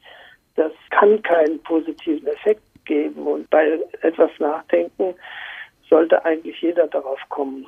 Noch einmal kurz nachgefragt, Sie gehen auch davon aus, dass sich dieser Aspekt der Pandemiebekämpfung, von dem Sie sagen, der ist jetzt gar nicht so groß, insbesondere wenn man diese spezielle Altersgruppe betrachtet, dass der sich auch durch Virusevolution, durch Varianten nicht maßgeblich verändert. Also, die Varianten, das war, deshalb sagte ich vorhin, das sind unterschiedliche mhm. Dinge. Wenn wir wirklich Immun-Escape-Varianten bekommen, ja, mhm dann müssen wir ja wirklich nochmal auch in vieler Hinsicht neu nachdenken. Was wir dann brauchen, sind vor allen Dingen modifizierte Impfstoffe. Inwieweit ich das jetzt im Augenblick als Argument für die allgemeine Kinderimpfung in dem Bereich 12 bis 15 Jahre heranziehen würde, da habe ich persönlich keine richtige Meinung dazu wäre vielleicht auch jetzt noch spekulativ zu diesem Zeitpunkt. Abschließend, Herr Mertens, was ändert sich eigentlich, wenn es nochmal um andere Impfstoffe geht? Wir wissen ja, dass Novavax zum Beispiel einen Impfstoff da in den Startlöchern sozusagen steht, der vielleicht ja Anfang nächsten Jahres oder so kommen könnte, wenn die Daten gut aussehen. Ein proteinbasierter Impfstoff, der schon viel bekannter ist, schon viel mehr verimpft wird, wo also die Bedenken des Risikos durch den Impfstoff für Kinder vielleicht geringer sind. Ja, klar, ein Peptidimpfstoff wie Novavax und sowas, den sehe ich auch mit großen Hoffnungen entgegen. Viele Leute. Aber eins muss man auch noch erwähnen, was im Augenblick noch nicht diskutiert wird, aber auch bei SARS-CoV-2 wäre natürlich ein gut funktionierender Lebenimpfstoff vielleicht eine sehr gute Sache. Und man weiß ja, dass in den Vereinigten Staaten zumindest frühe Studien auch mit so einem Lebendimpfstoff schon begonnen worden sind. Wenn Sie schon von neuen Konzepten bei der Impfung sprechen, dann würde ich klar die Peptidinstoffe nennen und auch aber letztendlich mit großer Spannung auf die möglichen Lebendimpfstoffe schauen. Das heißt, da gibt es über die nächsten Monate wahrscheinlich auch noch viel Redebedarf mit der STIKO. Jetzt steht aber erstmal diese Entscheidung an. Sie haben sich schon ziemlich klar positioniert. Wann wird die STIKO vermutlich denn ihre Empfehlung abgeben? Na gut, wir hoffen sehr, dass wir am kommenden Montag in das Stellungnahmeverfahren gehen können, das vorgeschrieben ist. Erfahrungsgemäß ist ja das Stellungnahmeverfahren zwar formal vertraulich, aber diese Vertraulichkeit hält nicht, weil dann zu viele Leute das schon bekommen haben, sodass ich mal davon ausgehe, dass die am nächsten Montag dann, wenn alles halbwegs vernünftig läuft, mehr oder weniger öffentlich sein wird. Ja. Formal wird es wohl dann äh, noch mal zwei, drei Tage dauern nach dem Montag, weil ja der Rücklauf aus dem Stellungnahmeverfahren noch diskutiert werden muss, wird auch immer gründlich diskutiert. Aber Sie wissen selbst, das ist im Augenblick mit der Vertraulichkeit wirklich ein Problem. Hm. Herr Mertens, haben Sie vielen Dank für Ihre Zeit hier in dem Podcast. Vielen Dank für die ehrenamtliche Arbeit in der STIKO. Ich glaube, auch das kann man an der Stelle mal sagen. Wir entlassen Sie jetzt in Ihr Tagwerk und reden noch ein bisschen weiter hier mit Sandra Ziesek. Danke. Ja, vielen Dank auch von mir. Ja, jo, tschüss. Ja, Frau Ziesek, es ist eine schwierige Entscheidung. Wir haben das schon gehört. Also es gibt ja zum einen die Entscheidung der STIKO, wie positionieren wir uns. Aber was noch übrig bleibt, ist natürlich, dass wir alle, die wir Kinder haben, nochmal einzeln, individuell darüber nachdenken. Kriegen Sie jetzt schon selber oft die Frage gestellt von Freunden, von Kolleginnen, Bekannten, ob man Kinder impfen soll, die größeren eben zumindest, um die es jetzt geht? Ja, ich glaube, dass es schon in der Gesellschaft auch eine Debatte gibt und da bin ich natürlich auch nicht außen vor und ich muss sagen, ich selber bin da auch gar nicht entschieden und schaue mir das einfach im Moment eher an als ja als von außen als nicht entscheidende Person und ich sehe halt das auch sehr gespalten. Also ich kann von beiden Seiten die Argumente verstehen für oder gegen eine Impfung von allen Kindern. Ich glaube, einig sind wir uns ja, bei der Impfung von Kindern, die selber Erkrankungen, Vorerkrankungen haben, aber bei der Entscheidung, wirklich alle Kinder zu impfen, denke ich, gibt es auf beiden Seiten berechtigte Argumente. Mhm. Und mir ist es nur wichtig, dass das nicht zur Beschimpfung der Seiten führt, was man manchmal gerade in Social Media sieht, dass die eine Seite die andere beschimpft. Ich denke, das sind so individuelle Entscheidungen, die hier getroffen werden innerhalb der Familien, dass eine Situation in einer Familie nicht unbedingt vergleichbar ist mit einer anderen und dass die Leute dann unter Druck gesetzt werden oder ein schlechtes Gewissen bekommen, weil sie impfen oder nicht impfen, das würde ich doch hoffen, dass das nicht so in den Vordergrund kommt, weil ich glaube, das hilft keinem und das wünsche ich mir einfach. Und wie gesagt, ich bin da selber noch unentschieden und ich warte das einfach noch ab. Also mich betrifft es jetzt nicht akut, weil das mhm. ja im Moment Kinder über zwölf betrifft. Und ich schaue trotzdem natürlich auch in die USA und nach Israel, was die Länder machen, wie sich das entwickelt, wie sich dort die Meinung und auch die Erfahrung mit den Kinderimpfungen ändert. Und ich denke, ich habe jetzt keinen Druck. Also im Moment sind die Inzidenzen bei uns niedrig. Die Erwachsenen werden geimpft. Es gibt gute Fortschritte und ich lasse mir da einfach noch Zeit, eine endgültige Meinung für mich und für, auch für meine Familie zu treffen. Ja. Mhm. Und bei Ihnen? Ja, bei mir ist es ein ganz bisschen anders als bei Ihnen. Einer meiner drei Söhne ist schon zwölf, also der würde jetzt da reinfallen. Der sagt auch, weil die Kinder das natürlich alle stressig finden in der Schule mit Masken und Maßnahmen, er möchte eigentlich geimpft werden und drängelt schon immer. Trotzdem, ich finde es im Moment relativ entspannt, weil ich eben nicht der Meinung bin, er sollte sich jetzt einreihen in die Terminvergabe, solange eben zum Teil 50-Jährige auf Intensivstationen noch landen, die ungeimpft sind. Und ich gucke mir das auch, so wie Sie es gesagt haben, erstmal die Daten an und fange dann eigentlich erst an, verschärft nachzudenken. Das ist ja aus deutscher Sicht eine ganz komfortable Situation, mhm. so gesehen, zumindest für Kinder, die keine Risikofaktoren haben.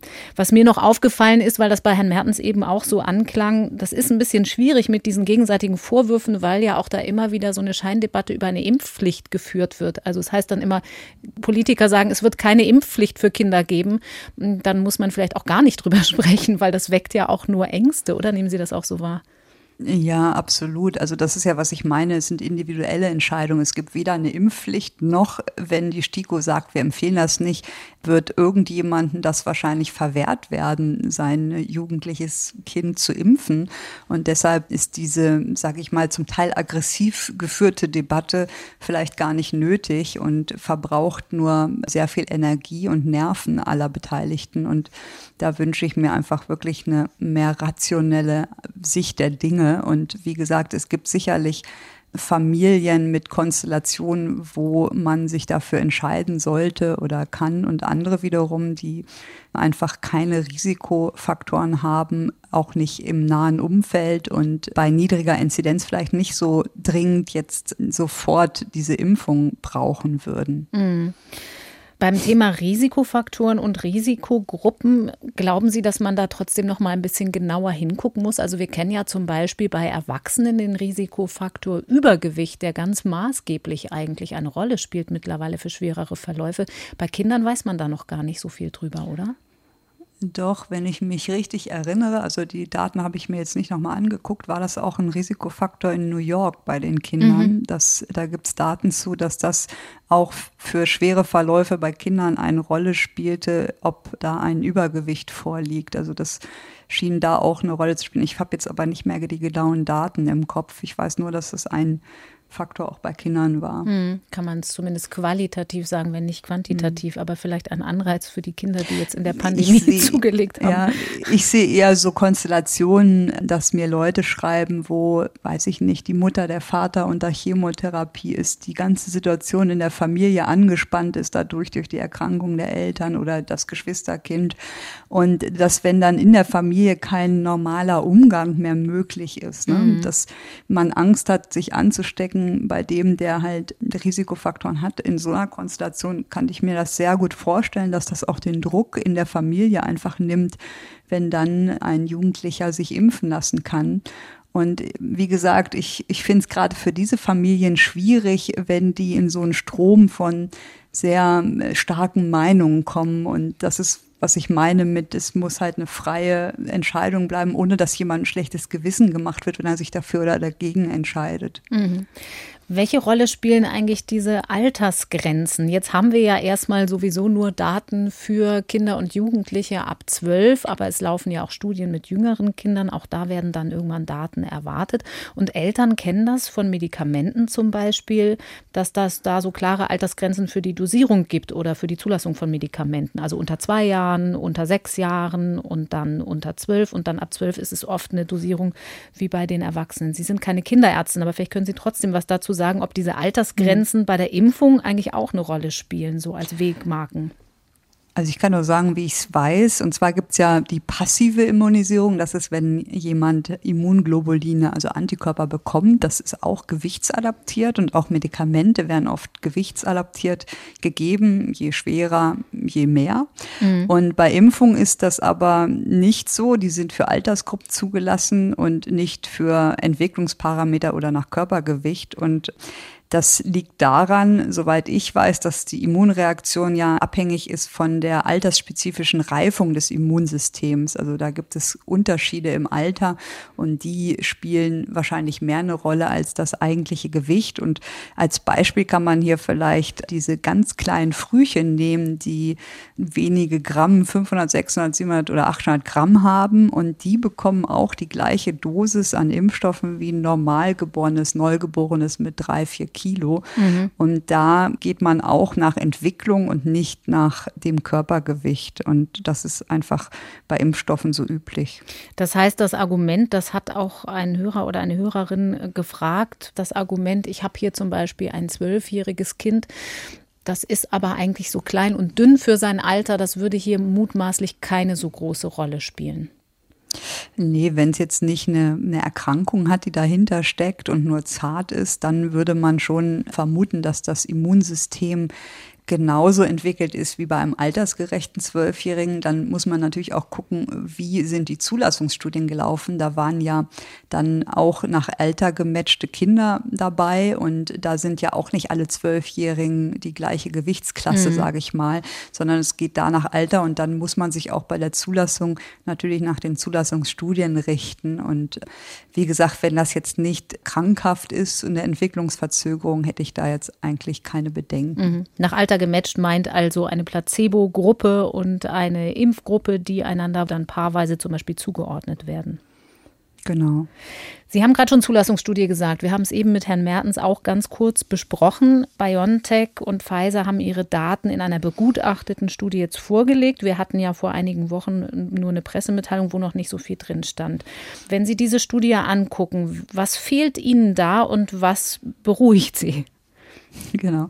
Also die Studie ist im New England Journal of Medicine erschienen, was ja eins der etabliertesten oder das etablierteste Journal ist. Und das ist schon mal sehr gut, um sich darauf zu beziehen. Es ist so, dass in der Studie für die 12- bis 15-Jährigen die normale Dosis verwendet wurde an BioNTech, also diese 30 Mikrogramm und nicht etwa die Hälfte oder eine angepasste Dosis. Also mhm. das, auch der Abstand von 21 Tagen war genauso, sodass man den gleichen Impfstoff wie bei Erwachsenen verwendet hat. Dann hat man um die 1100 Kinder, Jugendliche eingeschlossen, die alle aus den USA waren und hat, wie wir eben schon gesagt haben, geguckt nach Immunogenität, nach Sicherheit und hat das auch verglichen mit einer Gruppe älterer zwischen 16 und 25. Und diese Gruppe kam nicht nur aus den USA, sondern es war eine weltweite Gruppe, also inklusive deutschen Daten aus Argentinien, Brasilien, Türkei und Südafrika. Also sind die Gruppen schon mal nicht ganz homogen, wobei die Daten, wo man nach neutralisierenden Antikörpern geschaut hat, die waren alle wiederum eine Subgruppe aus den USA, sodass das besser vergleichbar ist. Und dann hat man die Sicherheit relativ kurz nachbeobachtet meistens nur einen Monat nach der zweiten Impfung. Und dann haben die Jugendlichen ein elektronisches Tagebuch geführt für sieben Tage. Und daraus hat man dann die ja, Reaktionen oder in Anführungsstrichen Nebenwirkungen dokumentiert und natürlich wurden schwere Ereignisse anders gemeldet oder noch zusätzlich registriert. Und wenn man sich dann anschaut, was kam raus, wie waren die Beschwerden nach der Impfung, dann kann man sagen, dass es da wenig Unterschiede gibt zu der Gruppe der 16- bis 25-Jährigen. Das häufigste waren, wie gesagt, Schmerzen an der Einstichstelle. Da waren es ähm, 79 bzw. 86 Prozent bei den Jüngeren. Und wenn man das jetzt mit dem Placebo vergleicht, weil eine Hälfte hat ja nur Kochsalz in den Arm gekriegt, hatten mhm. die auch 18 bis 23 Prozent diese Schmerzen an der Einstichstelle und Müdigkeit fand ich auch ganz beeindruckend, gaben 60 bis 66 Prozent der Geimpften, also mit dem Impfstoff geimpften Jugendlichen an, aber auch 25 bis 41 Prozent der mit dem Placebo, also mit reinem Kochsalz geimpften. Also da sieht man ganz schön, dass die Effekte auch manchmal nicht ganz objektiv sind, weil eigentlich sollte man durch Kochsalz im Oberarm nicht wirklich müde werden oder auch Kopfschmerzen waren relativ häufig. Dann bei einem Kind hatten die eine Reaktion gesehen, die stärker war. Also das Kind hatte über 40 Fieber und dann hat man auf die zweite Impfung verzichtet. Und wie gesagt, man hat auch neutralisierende Antikörper angeschaut. Bei einer Subgruppe von 190 versus 170 Studienteilnehmern und hat da gesehen, dass die Jüngeren doppelt so hohe neutralisierende Antikörper gemacht haben, ungefähr wie die ältere Gruppe. Also das sehr gut angesprochen wurde auf mhm. die Impfung. Und dann haben sie noch die Effizienz angeschaut und da sagen sie ja 100 Prozent. Wie haben sie das gemacht? Die haben Infektionen gezählt ab sieben Tage nach der zweiten Impfung und hier gab es null in der Gruppe, die mit dem Impfstoff geimpft wurde, versus 16 in der Gruppe, die das Kochsalz bekommen haben. Und da geht es aber so nur um ein, symptomatische Infektionen. Genau, das ist so ein Problem, was ich nicht so schön finde an der Studie ist, dass die Kinder nur getestet wurden, wenn sie entsprechende Symptome hatten. Dann haben sie einen PCR-Test bekommen und deshalb können wir nur sagen, dass die Impfung vor einer symptomatischen Infektion schützt was ja bei Kindern eh nicht immer der Fall sein muss und dass asymptomatische Infektionen hier leider gar nicht untersucht wurden. Also wir können nicht ausschließen, dass es trotzdem zu asymptomatischen Infektionen mhm. Bei den Geimpften gekommen ist. Das ist eine, sage ich mal, große Lücke dieser Studie, dass das nicht mit untersucht wurde. Das würde ja normalerweise eine Rolle spielen für all diese Argumentationen in der Risikoabschätzung, die sich um Long-Covid oder um eben multisystemische Folgeerkrankungen, um PIMS drehen. Kann man sagen, warum das nicht gemacht wird? Also bei 40.000 Probanden wie in der Erwachsenenstudie PCR-Tests machen, ist schon klar der Aufwand und die Kosten. Aber hier ging es ja zumindest in der Impfgruppe um 1000 Kinder. Das ist eine gute Frage und auch der Schluss ist richtig, dass man da natürlich Probleme hat, das Problem PIMS richtig zu deuten. Also einmal ist ein Monat Nachbeobachtung relativ kurz, um zu sagen, wer ein PIMS bekommt. Und dann kommt noch dazu, dass wir oft ja gesehen haben oder auch in der Folge mit dem Kinderinfektion gehört haben, dass ein PIMS auch auftreten kann nach einer asymptomatischen Infektion und die Kinder oft gar nicht wussten, dass sie infiziert waren und dann erst, wenn sie das PIMS entwickelt haben, also dieses typische Krankheitsbild, im Nachhinein Antikörper gefunden wurden gegen SARS-CoV-2. Das kann diese Studie nicht beantworten. Mhm. Und warum das nicht gemacht wurde, ist schwierig. Das liegt meistens am Design der Studie. Also sie designen irgendwann die Studie und dann wird die bei Ethikkommissionen, bei Behörden so eingereicht und es kann halt auch sein, dass man das nicht bedacht hat oder dass die Ethikkommission gesagt hat, nein, wenn jemand asymptomatisch ist bei Kindern und Jugendlichen, dann möchten wir nicht, dass die unnötig abgestrichen werden, weil das ja auch ein mehr oder weniger Eingriff ist und vielleicht belastend sein kann. Und deshalb machen wir das nur, wenn eine Indikation für den Abstrich vorliegt. Das ist natürlich auch denkbar, weiß ich jetzt aber nicht, wie es in diesem Fall war.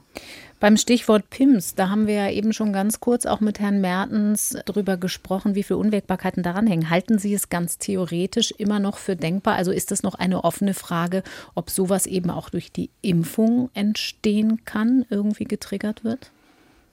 Ich weiß es nicht. Also man weiß halt zu wenig von der Entstehung des PIMS. Es scheint ja auch eine genetische Komponente hier zu geben.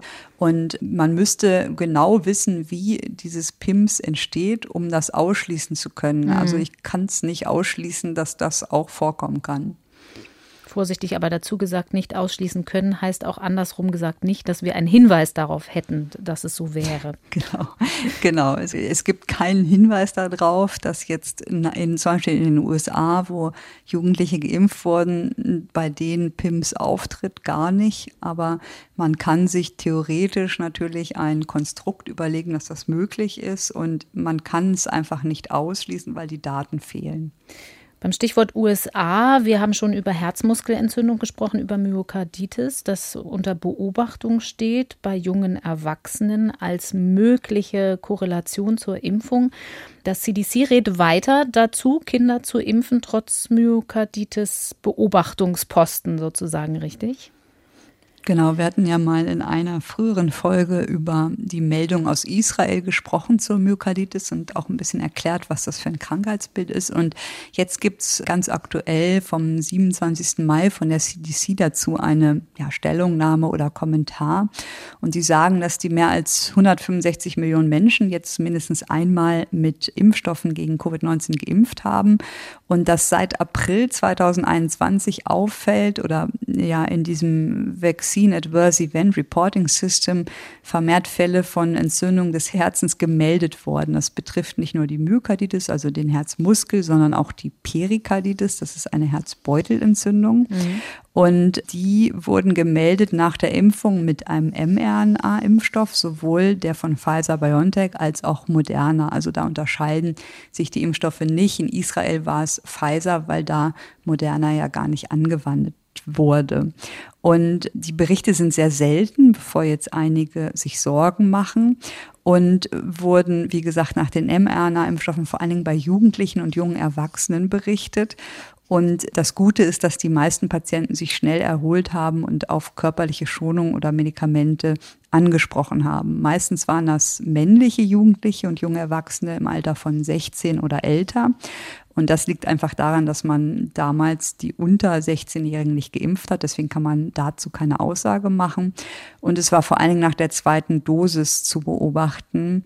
Meistens typischerweise innerhalb von wenigen Tagen nach der Impfung trat das auf. Mhm. Und wie gesagt, trotzdem sagt die CDC, dass der Nutzen der Impfung größer ist als das Risiko, diese seltenen Nebenwirkungen zu entwickeln. Trotzdem bedeutet das natürlich immer wieder, dass man das weiter beobachten muss, verstehen muss, warum das passiert, ob es da bestimmte Risikokonstellationen gibt und immer wieder ja abwägen muss, ob das dann für eine bestimmte Altersgruppe vielleicht nicht mehr der Vorteil überwiegt. Das ist im Moment aber noch zu früh daraus irgendwelche Schlüsse zu ziehen. Mhm. Gerade bei Kindern und Jugendlichen ist die zweite Dosis ja noch eine ganze Weile entfernt, auch bei dem Impftempo in den USA. Wenn wir über den Herbst reden, das ist ja eine große Argumentationskette in Zusammenhang mit Impfung von Kindern und Jugendlichen. Den Unterricht absichern mit Impfungen ist etwas, das da viel diskutiert wird. Wie schätzen Sie das ein, auch was die Entwicklung einer möglicherweise dann doch vierten Welle durch Varianten und so weiter angeht? Muss man den Unterricht, wenn Kinder eben eher nicht geimpft werden und Jugendliche dann anders absichern im Herbst?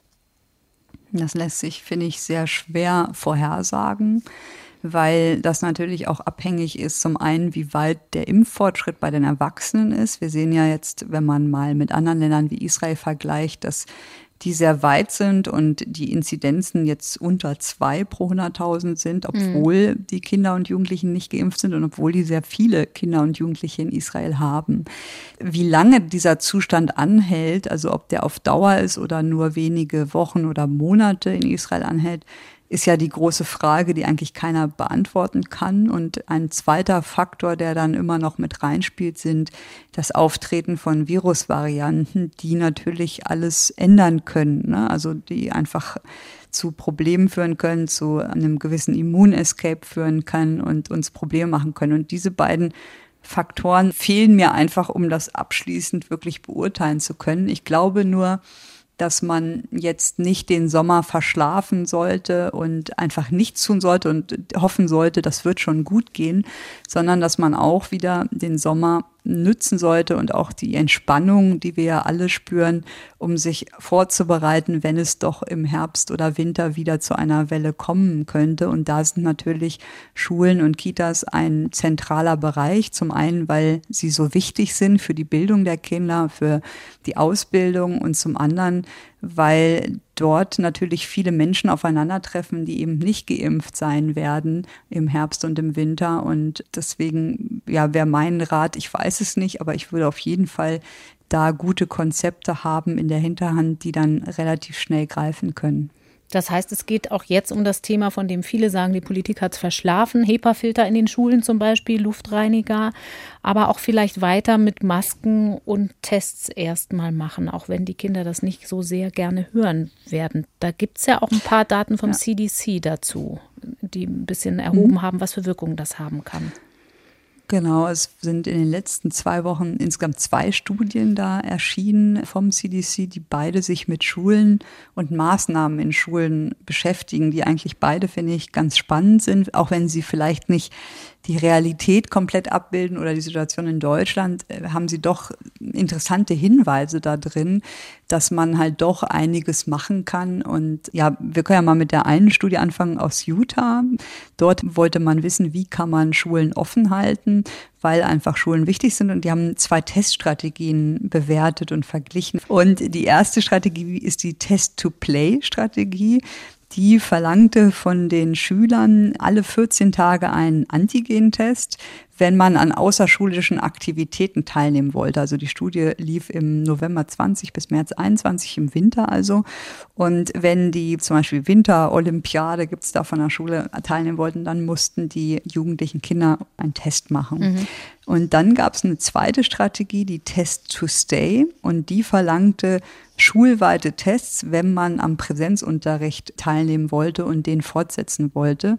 Und am Test to Play haben viele Schulen teilgenommen, also 127 insgesamt und an diesem Test to Stay immerhin 13 Schulen. Und da das freiwillig war in Utah, konnte man das gut vergleichen mit Schulen, die keine Maßnahmen hatten in dem oder nicht daran teilnahmen und dann haben die kalkuliert, dass bei dem Test-to-Play, dass das ermöglicht hat, dass 95 Prozent der geplanten Wintersportwettkämpfe wie geplant durchgeführt werden konnten.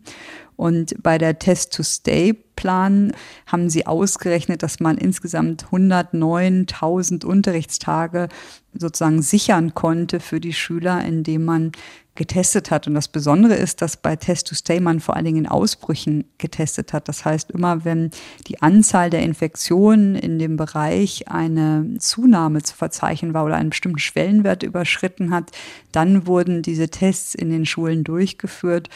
Und insgesamt wurde das von der CDC als sehr ja, positiv bewertet, diese beiden Testverfahren. Natürlich könnte man jetzt sagen, Antigentests sind doof, wir müssen PCR machen und das diskutieren die auch und sagen, klar, PCR wäre sensitiver, aber ein Antigentest ist einfach schneller und billiger. Dann ist die Frequenz, wenn wir das vergleichen, im Moment testen wir ja alle Schüler zweimal die Woche, natürlich eine ganz andere, wenn Sie sagen alle zwei Wochen, aber trotzdem sieht man schon einen Effekt. Also das ist nochmal vielleicht wichtig zu betonen, dass im Moment diese Frequenz, die wir haben, das ist gut, weil die Fälle ja auch noch hoch sind. Und die Situation so ist, dass viele noch nicht geimpft sind, auch von den Lehrern. Aber man muss ja ein bisschen weiterdenken. Was ist im Herbst, im Winter, nächstes Jahr? Kann man das dann wirklich noch so durchziehen, dass man alle Kinder zweimal die Woche testet? Mhm. Und deswegen finde ich das eigentlich legitim, sich das mal anzuschauen, wie das in den USA getestet wurde und dass man auch damit schon viel erreichen kann. Was man einschränkend sagen muss in Utah ist, dass die einzelnen Maßnahmen wie Abstand Maske nicht mit erfasst wurden. Also da kennen wir den Einfluss nicht. Beim Stichwort PCR-Test trotzdem nochmal nachgefragt, Frau Ziesek. Wenn die Erwachsenen nun weitgehend durchgeimpft sind und wir vielleicht davon ausgehen können, man muss gar nicht mehr so bevölkerungsweit so viel PCR-Tests machen und man würde in einer idealen Welt ordentlich investieren in die Bildung, wäre es denn da aber nicht trotzdem denkbar, dass man in den Schulen zum Beispiel umschwenkt auf PCR-Tests, möglicherweise gepoolt? Denn der Test selber dauert ja nicht mehrere Tage, es ist ja die Logistik dahinter, die es so kompliziert macht. Klar, also das wäre auch natürlich möglich. Man könnte sogar sich überlegen, das abwechselnd zu machen, dass man einmal einen Antigen-Schnelltest macht, der einfach sehr schnell ist und mhm. einmal in einer Woche auch eine PCR gepoolt. Das ist alles technisch möglich. Ich glaube einfach, dass es sinnvoll ist, überhaupt äh, Strategien zu haben und nicht völlig ohne eine Strategie in den Herbst, Winter mhm. reinzulaufen. Mhm. Und wie die genau aussehen kann, wie gesagt, da macht es auf jeden Fall Sinn, sich auch andere Länder und ihre Erfahrungen anzuschauen. Und dazu gehören eben auch noch andere Erfahrungen aus den USA, was andere Maßnahmen angeht, die man sich jetzt zwar nicht einzeln angucken konnte, nicht einzeln rausgerechnet, aber zumindest mal so Werte berechnet hat für Georgia, was Maßnahmen wie Masken, Barrieren auf den Tischen und Abstand halten so auf Schulen bezogen bringen kann. Gibt es da Werte, mhm. die Sie überrascht haben aus diesen Daten? Ja, sehr. Also in Georgia, die Studie, muss man sagen, die ist angefertigt worden, bevor geimpft wurde. Also die Daten und die Maßnahmen gelten alles für den Status, bevor man geimpft hat, also für ungeimpfte. Und hier war es so, dass man geschaut hat in 169 Schulen, das waren vom Kindergartenalter bis fünfte Klasse, was bringen die Maßnahmen, die angeordnet waren, die waren zum Teil optional, zum Teil verpflichtend. Und da die Schulen das damals selber festlegen konnten, konnte man das ganz gut vergleichen zwischen den Schulen. Und man hat zum Beispiel gesehen, dass wenn die Lehrer verpflichtet wurden, eine Maske zu tragen, dass insgesamt 37 Prozent weniger Fälle dokumentiert wurden. Und bei Schulen, die ihre Belüftung verbessert haben durch verschiedene Varianten, konnte man sogar sehen, dass es eine Reduktion um 39 Prozent der Fälle gab. Und hier haben sie dann auch noch differenziert, dass wenn man die Belüftung verbessert, also durch Lüften, dann äh, gab es einen Rückgang der Inzidenz um 35 Prozent, während in Schulen, die lüften und spezielle HEPA-Filter zum Beispiel eingesetzt haben und das kombiniert haben, die Inzidenz sogar um 48 Prozent niedriger war, sodass man sieht, dass diese Maßnahmen, die wir ja auch hier in den Schulen weitestgehend umsetzen, hoffentlich, wirklich was bringen und dass das auf jeden Fall Sinn macht, die Schulklassen auch über den Sommer, wenn sich jetzt alles entspannt, nochmal auf ja, die Bedingungen zum Lüften verbessert oder optimiert, gerade weil man einfach nicht weiß, was im Herbst, Winter genau ist und dass man dann einfach nicht unvorbereitet ist. Und die Studie zeigt das schön,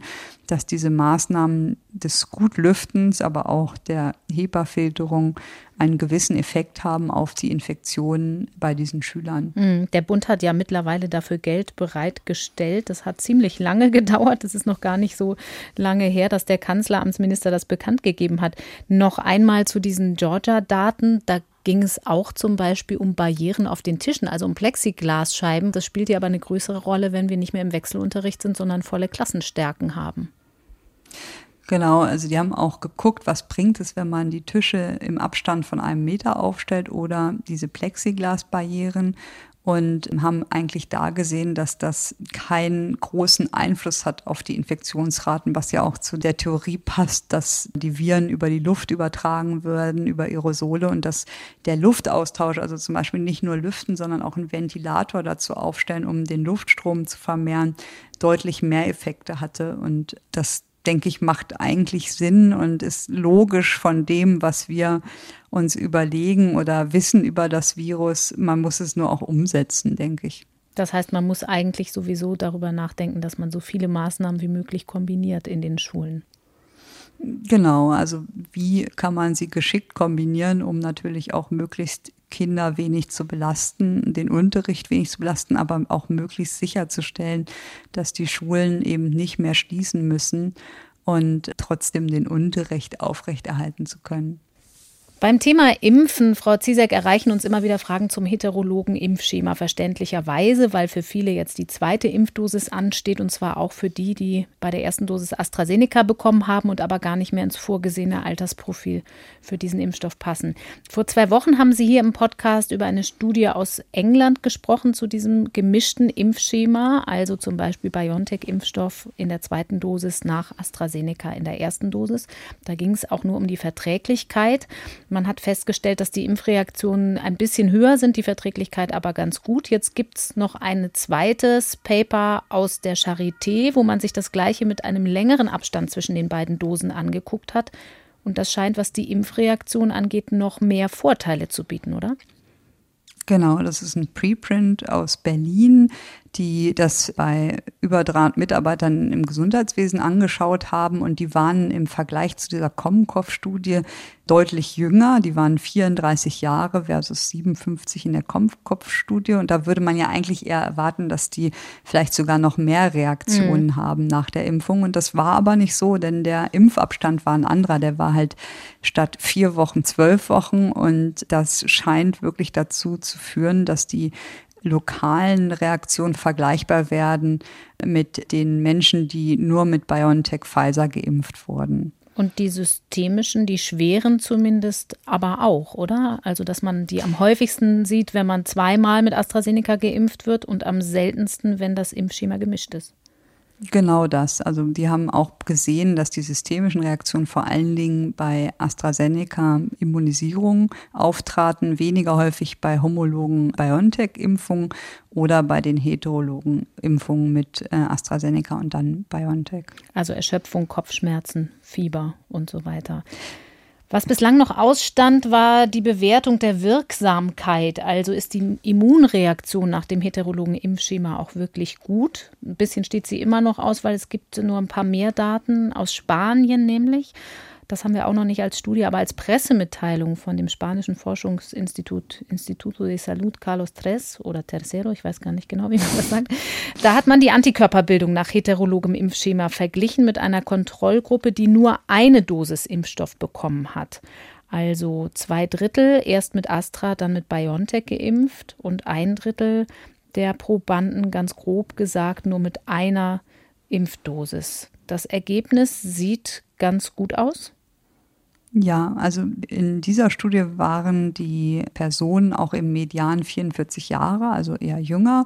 Und der Impfabstand lag bei mindestens acht Wochen, also auch länger als in der Komkov-Studie aus England. Und genau richtig, man hat halt hier verglichen eine Dosis versus die zweite Impfung mit Comirnaty versus gar keine Impfung.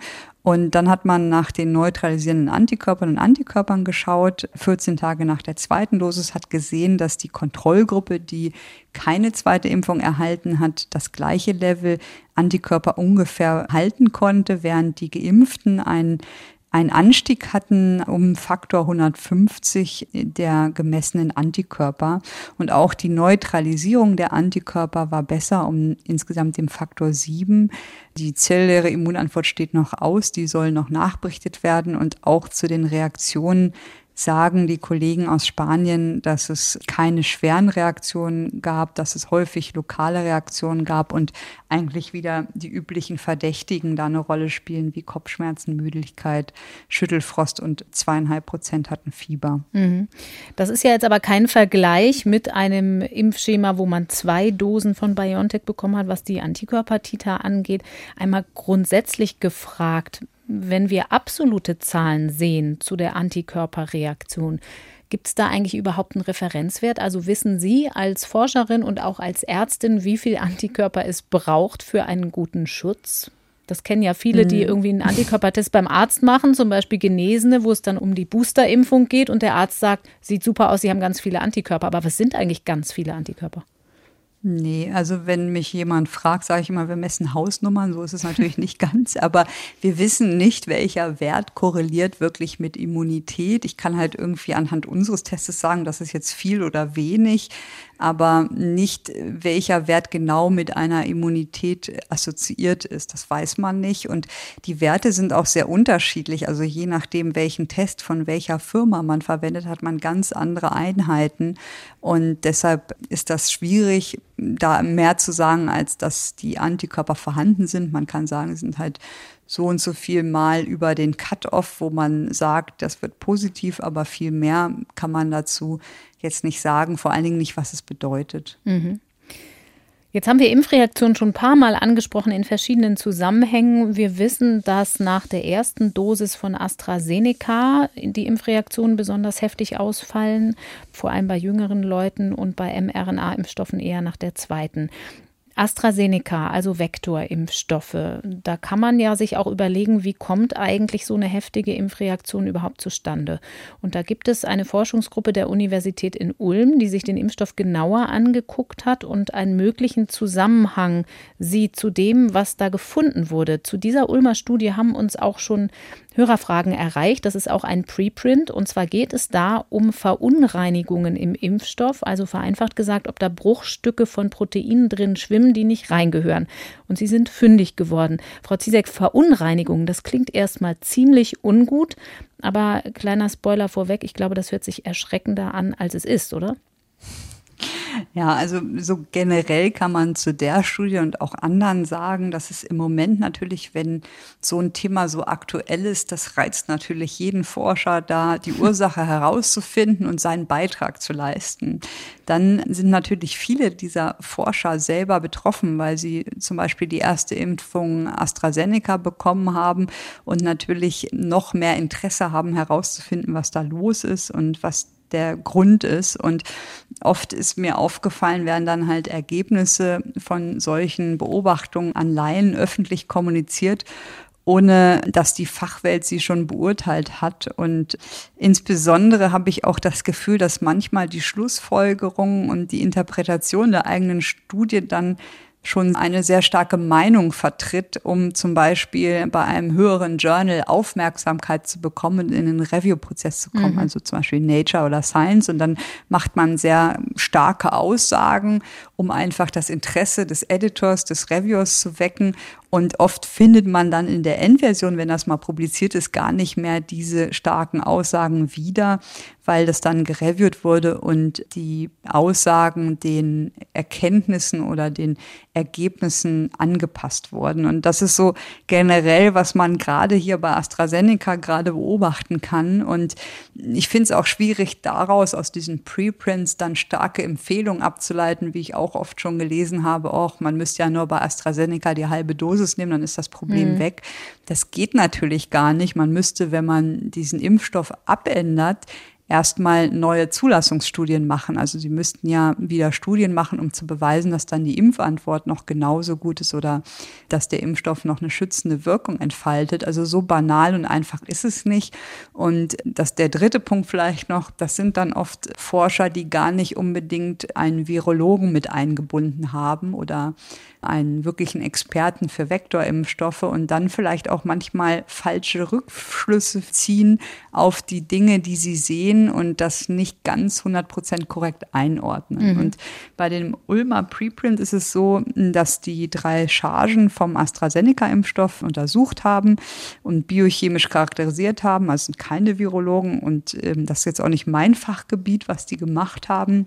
Deswegen kann ich das methodisch, wie sauber das ist, jetzt nicht gut ja, beurteilen. Aber was sie gefunden haben, ist, dass verglichen mit dem reinen Vektor mehr Proteinbestandteile in diesen Chargen waren und dass das vor allen Dingen sogenannte Hitzeschockproteine gefunden wurden. Und Hitzeschockproteine sind wichtig für die Faltung von Proteinen und für den Erhalt der Sekundärstruktur. Zum Beispiel auch wenn man hohes Fieber hat oder bei Extrembedingungen, dass dann, ähm, sage ich mal, der Körper darauf reagiert. Und mhm. die hatten dann geschlussfolgert, da gehört was nicht rein und deshalb könnte das schwere Nebenwirkungen machen. Und man muss dazu sagen, wenn man weiß, wie diese Impfviren hergestellt werden, dann werden die ja im Labor mit Hilfe von Zelllinien vermehrt. Also da nutzt man menschliche Zelllinien, um mehr Impfviren zu bekommen und die zu vermehren. Und weil natürlich ein Virus sich nicht so vermehren lässt, sondern immer eine menschliche oder eine, eine Zelle an sich braucht. Und da in vielen Zellen viele Heatshock-Proteine sind, ist das gar nicht verwunderlich, dass man auch diese Proteine im Impfstoff findet.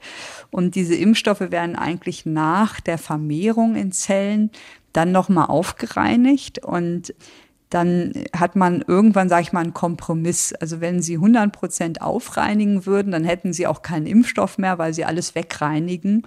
Und da man auch virale Proteine bei dieser Aufreinigung verliert, ja, versucht man zum Schluss eine Menge von Fremdproteinen zu tolerieren. Zum Beispiel 95 oder 99 Prozent Reinheit haben die Stoffe und eine gewisse Menge, wie gesagt, an Fremdproteinen ist normal. Und das wissen natürlich auch die Aufsichtsbehörden, dass das so ist.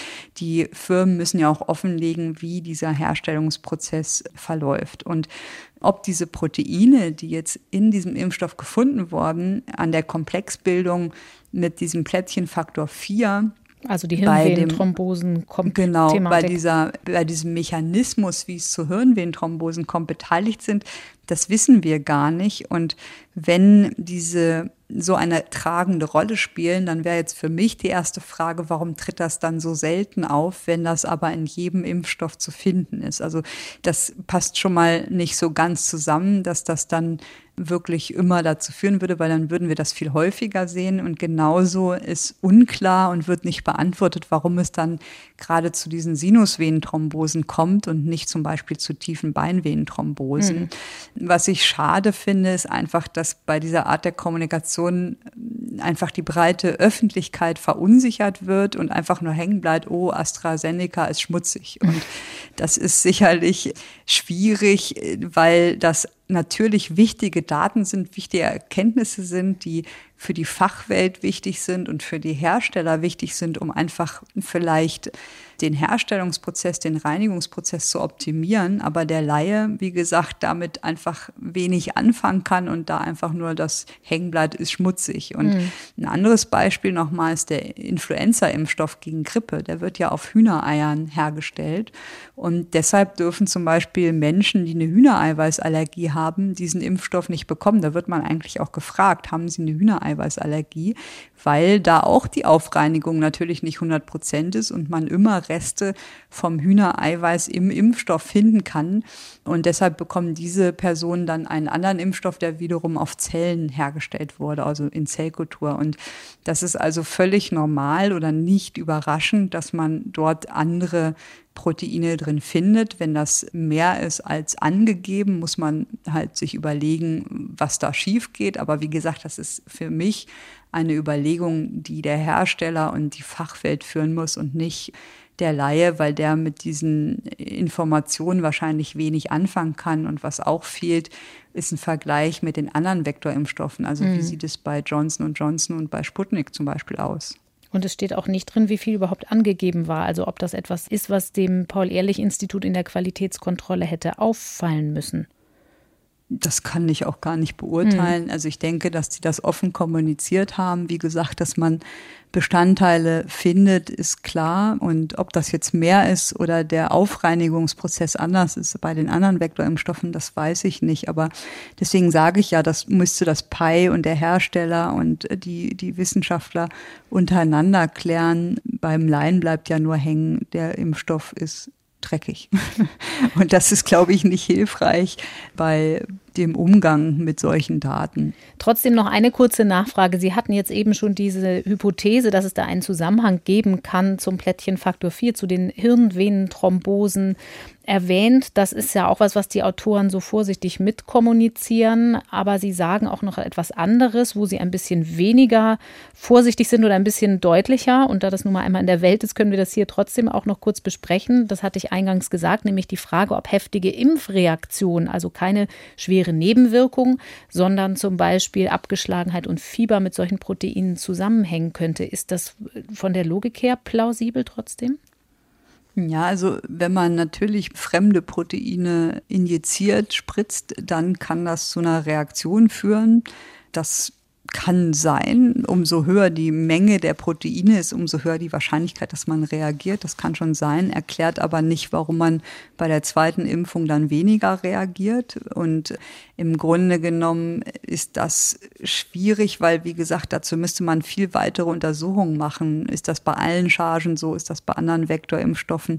die ähnlich reaktogen sind, anders. Bei den mRNA-Impfstoffen ist das ja auch ein reaktogener Impfstoff. Da spielt das ja dann anscheinend keine Rolle. Also da gibt es so viele Fragezeichen, bevor ich da wirklich einen Schluss draus ziehen würde, dass man das nicht beantworten kann. Natürlich ist, wenn man Fremdprotein injiziert, immer die Möglichkeit da, dass es eine allergische Reaktion zum Beispiel auch gibt. Mhm. Frau Ziesek, wir haben viele, viele Fragen zu besprechen. Auch das ist wieder eine sehr lange Folge geworden, aber vielleicht eine wichtige im Hinblick auf Kinderimpfung ganz besonders und die vielen Fragen rund um die Impfung. Wir sprechen uns an dieser Stelle in zwei Wochen wieder und ich sage bis hierhin vielen Dank. Ja, vielen Dank. Dann bleiben mir noch zwei Hinweise. Zum einen einmal mehr der Hinweis, dass unser Podcast übrigens auch in Gebärdensprache übersetzt wird, neben den schriftlichen Skripten. Das dauert dann immer ein bisschen, aber das finden Sie auf unserer Seite ndr.de slash Corona-Update.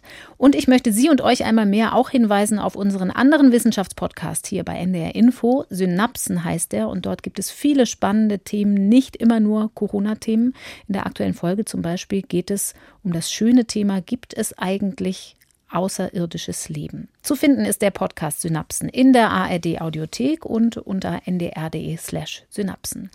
Ich möchte mich bedanken bei euch und bei Ihnen fürs geduldige Zuhören, für die Mitarbeit, Recherche und Redaktion an diesem Podcast bei Katharina Marenholz, Beke Schulmann und Nele Rössler. Am kommenden Dienstag sind wir hier wieder für euch und Sie da dann im Gespräch mit Christian Drosten. Mein Name ist Corinna Hennig. Bleibt gesund. Bis dann. Das Coronavirus Update. Ein Podcast von NDR Info.